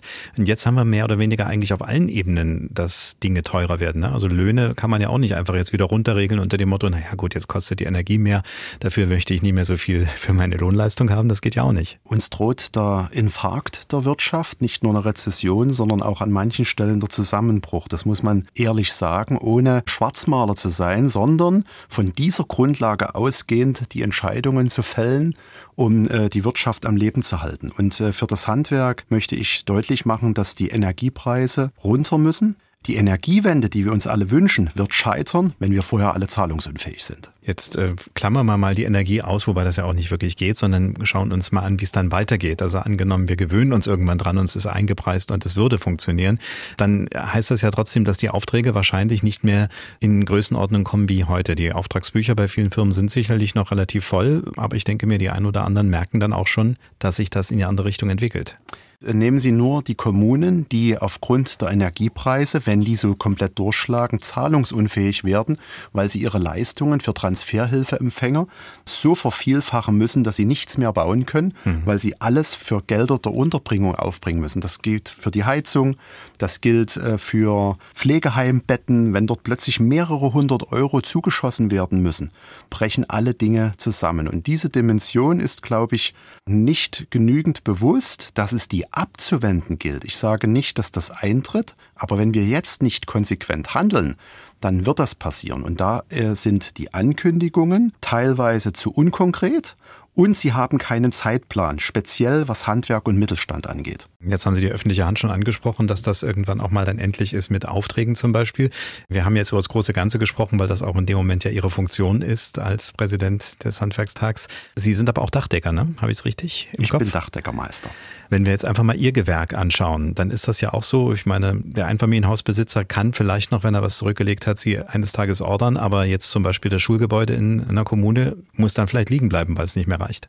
Wir spüren diese Entwicklung schon sehr deutlich. Wir haben momentan noch sehr gut zu tun und es geht uns wirtschaftlich auch gut. Das möchte ich deutlich sagen. Aber wenn wir genau sehen, dass auf uns ein schwerer Rückschlag zurollt und wenn wir wissen, dass wir händeringend suchen Fachkräfte, die mit uns die Energiewende gestalten, dann ist es beängstigend, auf ein Loch zuzulaufen, das Arbeitsplätze gefährdet und deswegen auch dieser massive Ruf an die Politik, vor allem in Berlin, die richtigen Weichen zu stellen, dort fehlt es noch an dem einen oder anderen Punkt. Die Fachkräfte, die Sie gerade angesprochen haben, sind ja ein Problem, was jetzt unabhängig von der aktuellen Energiekrise schon länger bekannt war. Aber da ist ja auch nicht so viel passiert, oder? Äh, die Fachkräftesituation ähm, ist auch ein gesamtgesellschaftliches Thema. Es sind einfach zu wenige junge Menschen auf die Welt gekommen. Häufig kommt der Ruf, das und jenes möchte keiner mehr machen. Das glaube ich nicht, sondern es sind insgesamt zu wenig junge Menschen da. Und deswegen ist das Gefühl, dass keiner mehr Ingenieur werden möchte, Lehrer, Lehrer, Polizist, Handwerker, Pflegekraft. Daran sieht man das, dass das flächendeckend ist. Dass wir trotzdem in der Gesellschaft priorisieren müssen, ist meine Überzeugung. Das tun wir nicht. Wir haben auf der einen Seite angebotsgetrieben Studiengänge, wo jeder studieren kann, was er gerne möchte. Und wir haben bedarfsgetrieben die duale Berufsausbildung, die zum Großteil eben auch von den Firmen bezahlt wird wenn wir priorisieren in der Energie, in sozialen Themen, in ganz vielen Bereichen des gesellschaftlichen Lebens, dann müssen wir uns ehrlich machen, dass wir es uns nicht leisten können, dass jeder irgendetwas lernt, was vielleicht die Gesellschaft gerade gar nicht braucht. Und äh, es gibt ganz viele Menschen, die feststellen, wenn sie diese Berufe kennenlernen, wie erfüllend es ist, Technologie und Handwerk miteinander zu verbinden. Das äh, müssen wir gemeinschaftlich äh, deutlich machen, um junge Leute für das Handwerk zu begeistern. Jetzt läuft ja gerade auch noch die Plakatkampagne, die sehr auf junge Leute abzielt. Wie finden Sie die? Die ist initiiert äh, vom Handwerk, wird vom Handwerk bezahlt. Viele Wirtschaftsbereiche beneiden uns um diese Imagekampagne, die in Richtung Nachwuchsgewinnung läuft. Ich bin überzeugt davon, dass das Handwerk sie weiterführen wird und weiterführen sollte um eben äh, die Modernität und auch die Verdienstmöglichkeiten, die sich stark gewandelt haben, in der Öffentlichkeit bekannt zu machen. Merken Sie es in der Firma schon, dass Leute darauf anspringen? Wir haben mit Engagement es geschafft, dieses Jahr allein in unserer Firma fünf Auszubildende im Dachdeckerhandwerk zu finden. Sagt der Präsident der Handwerkskammer Dresden und des Sächsischen Handwerkstages Jörg Dittrich. Wie gesagt, wir haben das Interview eine Woche vorher aufgezeichnet. Bleiben wir gleich mal bei der Nachwuchsgewinnung. Michael Förster arbeitet bei der Malerfirma Heinrich Schmid in Markranstädt bei Leipzig. Er ist dort der Ansprechpartner für die Azubis der Firma, aber nicht nur für die. Nun ist Heinrich Schmid kein kleiner Laden, im Gegenteil. Aber ein Familienunternehmen ist es dennoch, und zwar auch in vierter Generation. Der Stammsitz ist in Baden-Württemberg. Dort ging es vor über 100 Jahren los. Ein Meister, ein Geselle, später noch ein Lehrling. Heute sind es viele hundert. 161 Standorte in Deutschland, dazu Österreich, Schweiz, Frankreich und Spanien. Ich wollte von Michael Förster wissen, ob den eigenen Nachwuchs heranzuziehen schon immer ein Thema in der Firma gewesen ist. Ja, also es ist schon sehr, sehr lange Thema, ja. Und zumindest solange ich dabei bin, auf jeden Fall wird das Thema sehr, sehr groß geschrieben und wir gewinnen unsere Mitarbeiter dadurch, dass wir selber ausbilden. Wenn Sie jetzt sagen, solange wie ich dabei bin, das könnten mhm. jetzt zwei Jahre sein, es könnten aber auch 20 Jahre sein? Ich bin jetzt seit zwölf Jahren im Unternehmen. Das ist schon eine ganze Weile. Und ich denke, davor ging es auch schon ein bisschen los. Nur da war es ja noch so, man kann sich fast schon nicht mehr dran erinnern, dass Bewerbungen generell immer so waren, man hat einen Stapel von Bewerbungen auf den Tisch und musste dann aussieben. Wie sieht es heute aus? Das hat sich komplett gewandelt. Nicht mehr so, dass wir viele Bewerbungen bekommen und können uns aussuchen. Im Gegenteil, wir müssen die Menschen ansprechen, wir müssen die jungen Menschen ansprechen dass sie Heinrich Schmidt cool finden, dass sie die Idee ins Handwerk zu gehen cool finden. Wir müssen ihnen das einfach schmackhaft machen. Ja, und ich bin ja auf Sie aufmerksam geworden, also auf die Firma durch eine ganz normale Radiowerbung. Ja. So sinngemäß, wir bilden aus, kommt zu uns, also einfach raus und keine Schnörkel. Wo finden Sie künftig eigentlich noch neue? Ist Radio so eine Variante? Gibt es andere Wege? Social Media könnte ich mir vorstellen, wird auch immer wichtiger? Ja, also wir finden sie nach wie vor immer noch über die ganz klassischen Wege, Anzeigen rausschreiben. Wir bewegen uns auf den verschiedenen Kanälen über Social Media. Wir nutzen auch die anderen Medien wie wie eben Radio oder teilweise auch im Kino. Ausbildungsplätze gibt es auch hier im Kino, so ja. zwischen Eis und Film, ja? Vielleicht auch so, ja. also wir haben uns da keine Grenze auferlegt und wir entwickeln auch unsere Gedanken stets und ständig weiter und versuchen einfach wieder neue Wege zu finden, wie wir an jungen Menschen rankommen. Ja. Gut, äh, Sie sind nicht alleine ins Studio gekommen. Wer ist dabei? Stellen Sie mal kurz Ihre Kollegin ja, vor, die dabei also ist. ich habe die Theresa Edner dabei. Die Theresa ist an unserem Standort in Chemnitz-Röhrsdorf zuständig für die Auszubildenden dort. Ausbildung beginnt bei uns ja nicht am Tag der Unterschrift, sondern weit, weit davor vor. Also auch, wie finden wir die jungen Leute, wo finden wir sie, wie sprechen wir sie an. Mhm. In alle diese Prozesse ist Theresa am Standort in Chemnitz eingebunden. Dann plaudern Sie am besten mal aus dem Nähkästchen. Wie sprechen Sie junge Leute an? Wie machen Sie das? Gehen Sie jetzt schon in die Grundschule jetzt? ABC-Schütze? Ey, du siehst aus, als wärst du später mal Maler ja, in also zehn tatsächlich haben wir das letztens mal eine Anfrage bekommen von der TV-Ente, dass die eben auch jetzt schon im Kindergarten anfangen. Aha. Nee, aber ich bin ja relativ jung noch und auch dadurch ein bisschen näher an den jungen Menschen dran und da kennt man dann auch den ihre Interesse und weiß, wie man die am besten äh, anspricht. Und wir starten jetzt, jetzt nicht im Kindergarten, aber eben so siebte, achte Klasse. Mhm. Und haben dann eben über die Jahre hinweg, versuchen wir die eben zu begleiten, bis es mit der Ausbildung losgeht. Und ich habe ja am Anfang diese Zahlen äh, genannt. Äh, waren Sie auch da irgendwo zwischendurch mal dabei, duale Studentin oder irgendwas ja. in der Richtung? Aha,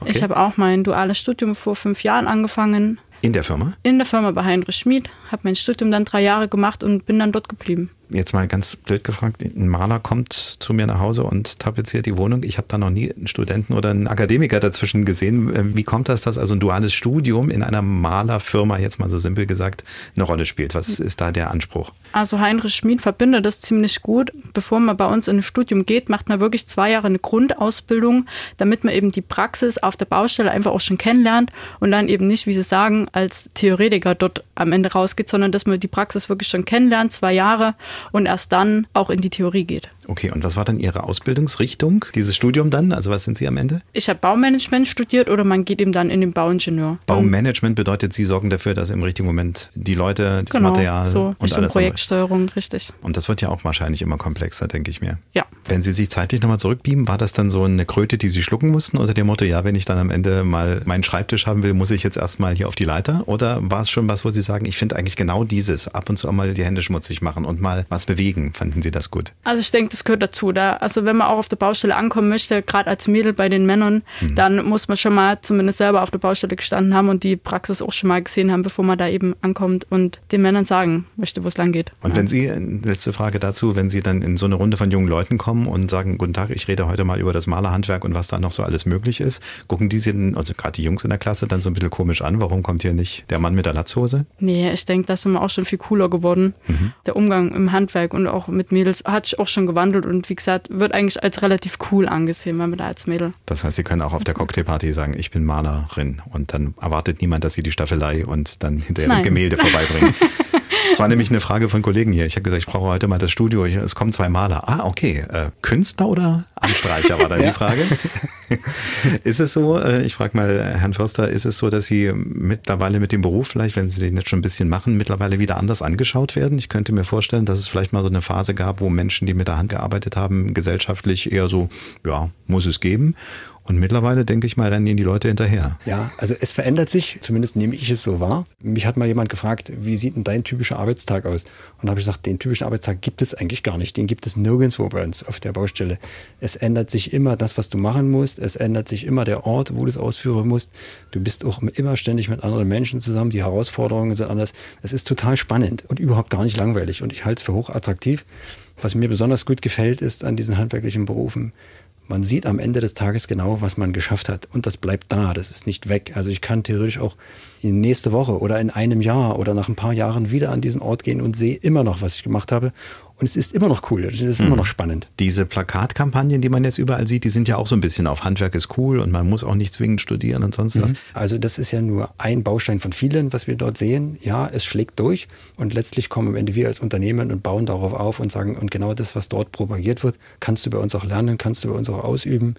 Und da ist natürlich der Anschub, der durch die Kammern da gerade passiert mit der Kampagne, Gold wert für uns. Ja, wir satteln drauf auf, wir bauen drauf auf und machen es dann spezieller. Frau äh, Ittner, die Zielgruppe, die Sie ansprechen, sind nur die jungen Leute oder haben, sind Sie auch Ansprechpartnerin für die gestandenen Mitarbeiterinnen und Mitarbeiter im Unternehmen? Weil ich habe gesehen, diese 600 plus Mitarbeiter, die bilden sich auch weiter. Ne? Das ist nicht so, dass die einmal fertig sind und dann weiß man, aha, der hat diese Mütze auf, der kann das, der kommt auf diesen Bus und äh, mehr ist nicht, sondern da geht es auch darum, dass man sich noch mehr anschafft an Wissen und Können. Ja, also wie der Michael Förster von schon gesagt hat, es wird immer schwieriger, wirklich Fachpersonal zu bekommen kommen. Und da legt man natürlich riesengroßen Wert drauf, auch das Personal, was wir haben, zu binden. Und dafür ist auch noch Zeit, muss ich jetzt mal ganz simpel fragen, weil man weiß ja immer, ja, äh, es gibt auch noch das Klischee, Freitag aber eins macht jeder seins. Ich glaube, das ist äh, mittlerweile durch, aber zumindest ist ja ein Arbeitstag begrenzt und dann auch noch Zeit haben, in Bücher zu schauen, sich äh, Tutorials, Videos, äh, Weiterbildungskonferenzen und sowas zu machen. Wie läuft das? Ja, ist nicht ganz einfach, das gebe ich ehrlich zu. Ja, und wir bieten tatsächlich jedem Mitarbeiter bei uns die Chance, sich bei uns zu entfalten.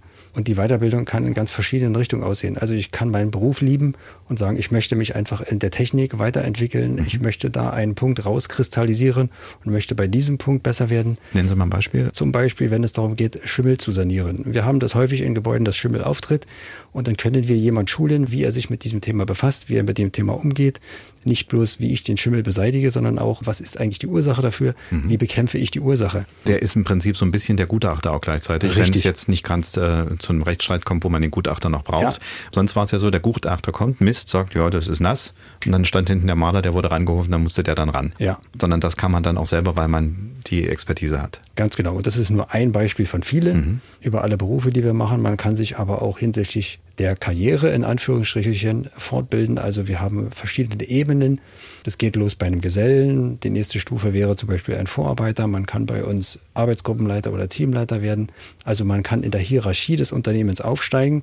Die Chance hat jeder bei uns, ja, und wir bieten die entsprechenden Fortbildungen, die da mal dazu braucht, selbst an. Wir haben eine eigene Führungsakademie bei uns im Haus, Heinrich Schmid. Wir wissen, was dazugehört. Wir haben einen Anspruch auch an diese Position. Wir brauchen auch Führungskräfte. Das gehört dazu. Also wir bringen ihnen auch bei, was man als Führungskraft am Ende können und wissen muss. Jetzt ist diese Weiterbildung eine Baustein, um zu sagen, wir qualifizieren unser Personal weiter und ja. äh, dann ist es uns vielleicht auch ein bisschen länger treu. Gibt es darüber hinaus noch Dinge, wo Sie sagen, wenn ich jemanden im Unternehmen habe, den möchte ich ganz gerne halten? Frau Eutner? Ja, also da muss man auch immer neue Wege gehen, ne, um die Mitarbeiter wirklich ans Unternehmen zu binden, weil das Handwerk ist eben, wie wir schon gesagt haben, nicht super attraktiv und es wird immer weniger, dass man da neue Leute bekommt. Und da muss man als Unternehmen in verschiedene Richtungen eben gehen. Mehr Geld allein wird es nicht sein, wahrscheinlich. Ne? Mit Sicherheit nicht, nein. Also, Geld spielt nicht Ja, wir kennen ja das, das alle, was so Motivation, wie mhm. Motivation mhm. funktioniert, was da alles so für Sachen eine Rolle spielen wir gehen schon auf die emotionale Schiene. Es geht darum, dass die Mitarbeiter sich bei uns wohlfühlen. Und das ist ja total unterschiedlich. Habe ich wie bei uns über 6000 Mitarbeiter, habe ich 6000 verschiedene Situationen und auf jeden muss ich eingehen können. Und wann fühlt der eine sich wohl? Da muss ich mich drum kümmern, muss mit dem drüber reden. Was macht es aus? An welchem Punkt definierst du für dich, ich fühle mich wohl und darauf versuche ich einzugehen. Das heißt nicht, dass alles ein Wunschkonzert ist. Wir können nicht jeden Wunsch erfüllen, aber wir versuchen, auf unsere Mitarbeiter einzugehen. Mhm. Also es ist wirklich sehr individuell. Und es ist erstaunlich, ne, wenn man sagt, zwar familiengeführtes Unternehmen, aber in dieser Größe ist es ja doch schon eher fast ein kleiner Konzern, könnte man sagen. Ja. Äh, dass dieses Gefühl trotzdem noch weiter entsteht, das ist, glaube ich, nicht ganz einfach. Definitiv. Also es ist für uns beide, denke ich mal, ja, eine riesen Herausforderung, aber gleichzeitig verbunden auch damit, dass es Spaß macht. Menschen sind verschieden. Ja. Für mich liegt da ein unwahrscheinlicher Reiz drin, sich damit zu beschäftigen und Erfolge haben wir zu verzeichnen, definitiv. Und es macht Spaß, egal ob die Menschen jung oder alt sind. Ja, es macht wirklich Spaß, mit den Leuten zu arbeiten und die auch wachsen zu sehen, mit ihren Aufgaben und täglich die eben zu bekleiden in, ihren, in ihrem Alltag. Also das fetzt. Das fetzt. Schön, dass die Jugendsprache meiner Generation noch da ist. Sie hören dienstags direkt bei MDR Sachsen heute Handwerk in der Kostenfalle. Zu einer Generation, die inzwischen in Rente gegangen ist, gehört Liane Staroske. Auch ihr Schicksal ist eng mit einem Familienbetrieb verknüpft. Über die wechselvolle Geschichte ihrer Firma, die inzwischen ihre Kinder leiten, könnte sie stundenlang berichten. Der Ursprung der heutigen Stratos GmbH in Riesa reicht bis ins Jahr 1896. Zwei Kriege und eine Enteignung zu DDR-Zeiten finden sich in der Historie. Widrige Umstände, Verzweiflung, neuer Mut und Neuanfänge gehörten dazu. Die Zuversicht fehlt ihr allerdings derzeit, wie sie mir am Telefon sagte. Liane Staroske engagiert sich seit Jahren im Verein UFH. Das sind die Unternehmer Frauen im Handwerk. Sie leitet den Arbeitskreis Sachsen in den Kreisen Großen Hain, Riesa, Meißen. Ich wollte von ihr wissen, wie lange es diesen Verein gibt und warum er eigentlich entstand. Also der Arbeitskreis hat sich Anfang der 90er Jahre schon gebildet und es ging eigentlich darum, dass ja bei uns sehr viele kleine Handwerksbetriebe waren oder auch noch sind, wo die mithelfenden Ehefrauen eigentlich die gesamten buchhalterischen und überhaupt organisatorischen Arbeiten im Büro erledigt haben. Und wir mussten ja 1990 auch von heute auf morgen den Hebel umdrehen und nach anderen Gesetzen arbeiten, dass wir uns da selbst jeden Monat eine Weiterbildung organisiert haben. Dazu kam dann noch eins, dass wir uns ja damit auch kennengelernt haben, hier in Riesach und Meißen-Großenhain in den drei Kreisen und damit auch Kontakte hatten, wo man dann auch mal sich angerufen hat und sich untereinander beraten hat. Und das war das Wichtige an der ganzen Geschichte. Ja, wir haben automatisch jetzt darüber gesprochen, dass Sie damals sich zusammengeschlossen haben, weil Sie mitarbeitenden Ehefrau waren, die auch im Büro in der Regel dann saßen und äh, den Männern den Rücken freigehalten haben, dass die die schönen Dinge machen können, wie die Technik oder vielleicht nach außen gehen. Erleben Sie es im Kreis der Unternehmerinnen Frauen, dass zunehmend ein Rollenwechsel da stattfindet, dass es eben nicht nur in Anführungsstrichen die Sekretärin ist oder die Buchhalterin? Ja, auf jeden Fall. Wir haben jetzt ja auch Unternehmen dabei, wo die Frauen selbst Unternehmerinnen sind, also wo sie nicht neben ihrem Mann laufen, sondern eben selbst den Hut aufhaben. Was sind denn sonst noch die Probleme, mit denen Sie sich beschäftigen, wo Sie sagen, da kann man heute noch unterstützen? Die sind weniger geworden, weil der Informationsfluss sehr viel größer geworden ist. Also heutzutage ist es eigentlich bloß noch eine moralische Unterstützung gegenseitig, sage ich gleich mal so, oder im Vordergrund. Alles andere wurde ja dann oft über diese ganzen Informationssysteme, die es heute gibt, abgesichert. Es ist auch so, der Verein löst sich Ende des Jahres auf, Aha. weil kein Nachwuchs mehr da ist. Also die jungen Frauen, die haben auch sehr viel um die Ohren, da spielt alles eine Rolle mit. Und da ist auch keiner bereit, nochmal äh, zusätzliche Tätigkeiten zu verrichten und organisatorische Tätigkeiten zu verrichten, so dass wir jetzt gesagt haben, wir sind die Generation, die nicht mehr Neues mit reinzubringen hat, weil ja jetzt andere Probleme anstehen. Und die jungen Frauen, die bei uns sind im Verein, ja, die haben nicht die Zeit oder wollen nicht diese Tätigkeiten übernehmen, so dass wir jetzt beschlossen haben, dass wir Ende des Jahres den Verein auflösen. Habe ich es richtig verstanden? Die Vereinsarbeit als solche, also dieser ganze administrative Aufwand, der ist zu viel, aber das Netzwerken der Frauen untereinander, das bleibt hoffentlich in irgendeiner Art und Weise erhalten. Ja, das bleibt erhalten. Wir haben das jetzt auch so gestaltet, dass wir uns trotzdem versuchen, einmal im Quartal zu treffen. Und ja, wir werden sehen, wie sich das dann gestaltet. Auf jeden Fall drücke ich die Daumen, dass Sie dort schöne Themen haben und auch ab und zu mal über Erfolge in Ihrem Kreis berichten können, dass es irgendwo ja, gut weitergeht und nicht nur ja. die negativen Sachen. Ja, natürlich ist jetzt ähm, im Moment hat, hat keiner äh, ein Vertrauen in die Zukunft. Ne? Ob das die Bäcker sind, die große Schwierigkeiten haben oder die Baubetriebe, die Materialschwierigkeiten haben. Und wir alle hängen ja auch in diesen ganzen Geschichten mit drin, mit dem Mindestlohn. Wir werden von oben gedrückt mit den Preisen, weil wir jahrelang schon Lieferpreise vereinbart haben mit Partnern, wo wir oftmals auch nicht wieder rauskommen. Und wir haben von unten dann diese ganze Mindestlohngeschichte. Wir haben die höheren Energiepreise. Wir, es ist ja alles, was nur negativ ist und äh, was bestimmt niemanden auch stimuliert, im Handwerk tätig zu sein. Dann drücken wir die Daumen, dass es ein paar gibt, die es trotzdem probieren. Na, hoffen wir es mal, ja. Dass sich auf jeden Fall der Himmel wieder aufhält. Jetzt sieht noch keiner das Licht am Ende des Tunnels. Ne? Und deshalb ist das eigentlich so schlimm. Und deshalb ist auch jetzt im Moment gar kein großes ja, Verhandeln oder Reden möglich, weil alle eigentlich sehr, sehr negativ sind und sehr enttäuscht sind, wie das jetzt läuft. Ich merke schon, ich kriege sie nicht zu einem positiven Abschluss, aber es ist ja auch richtig so. Nein, es ist die Einschätzung. Nein, ist es wirklich, ist, nein, es gibt im Moment keinen positiven Abschluss. Und Sie können auch sprechen, mit wem Sie wollen. Also wir hatten jetzt gerade eine Mitgliederversammlung nochmal. Die Frauen sind alle sehr deprimiert. Mit ganz viel Optimismus betrachtet Sandra Hunke das Handwerk. das gehört zu ihr, auch wenn sie noch eine Menge andere Sachen macht. Als wir vor ein paar Tagen miteinander sprachen, da saß sie gerade an der Spree, weil sie eine kurze Pause hatte zwischen ihren Modeljobs bei der Fashion Week in Berlin. Was hat ein Model mit Handwerk zu tun? In diesem Fall eine Menge. Sandra Hunke ist eine der wenigen Frauen, die als Handwerkerin arbeiten und in den sozialen Medien bildgewaltig für das Handwerk werben. Da gibt's auch Fotos mit trägerlosem Top, verschwitzt und mit Bohrmaschine. Das Besondere bei ihr, sie posiert nicht nur, sie arbeitet tatsächlich auf dem Bau. Klempnerin, Model, Influencerin und nun auch noch Kinderbuchautorin. Ich wollte von Sandra Hunke wissen, ob ich eine Lebensrolle vergessen habe. ähm, nein, tatsächlich nicht. Ich denke, das ist auch genug, oder? Naja, ich könnte mir vorstellen, dass es dann noch so die private Seite gibt, ne? die Familie, Ehefrau und so weiter.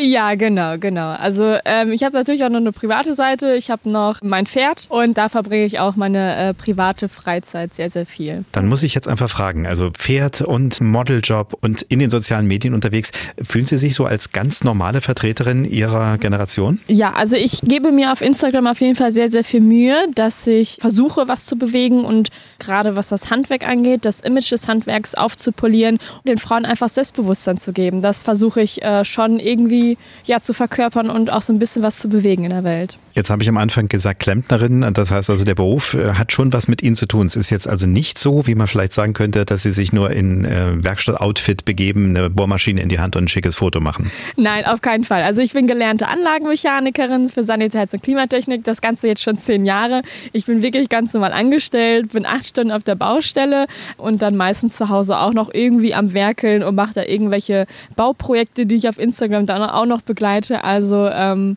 ich habe ganz immer meinen Gesellenbrief gemacht und ich mache das wirklich beruflich. Was war das letzte Projekt, wo Sie sag mal, richtig Hand angelegt haben im privaten Umfeld? Das war mein äh, Gabionenprojekt zu Hause. Da habe ich richtig gebaggert, gebuddelt und eine Mauer weggerissen. Und das war wirklich das Größte jetzt, äh, was vor kurzem anstand. Und das ist jetzt auch fertig geworden. Wow, Glückwunsch. Gabionen, muss man sagen, ist immer so ein Wort, wo man denkt, was war das nochmal gleich? Das sind diese Drahtgestelle, in denen man dann solche Feldsteine und sowas reinpackt, ne? Genau, das sind die Gabionen. Genau. Da, dazwischen kommt aber natürlich auch Hecke. Ne? Also ein bisschen Grün darf nicht fehlen. Aber zwischen den Steinen, da fühlen sich ja die kleinen Krabbeltierchen auch ganz wohl. Deswegen finde ich die Kombi Grün und Steine ganz cool eigentlich. Wann haben Sie eigentlich für sich entdeckt, dass es Spaß macht, sich schmutzig zu machen? Für mich stand das eigentlich schon ganz, ganz früh fest, dass ich ähm, auf der Baustelle arbeiten möchte. Mein Papa ist Fliesenleger und wir haben natürlich auch Werkzeug und ähm, eine Werkstatt zu Hause. Dadurch habe ich schon sehr früh in der Werkstatt gestanden, habe selber für mich ein paar Sachen gebastelt und ich habe schnell gemerkt, ey, das ist was für mich.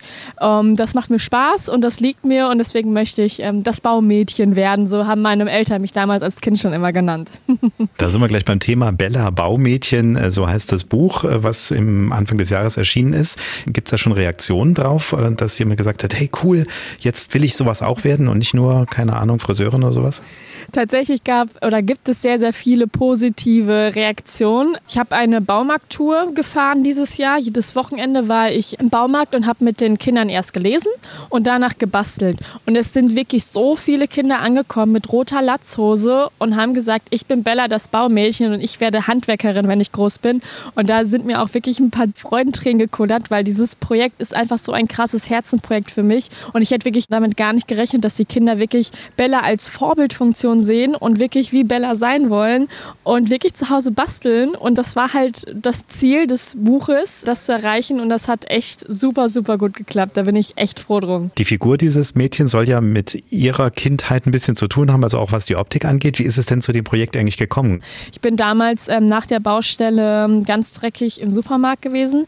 Ähm, war natürlich voller Staub, weil ich den ganzen Tag gestemmt habe. Und ein kleines Kind im Einkaufswagen hat mich mir ganz großen Kulleraugen angeguckt.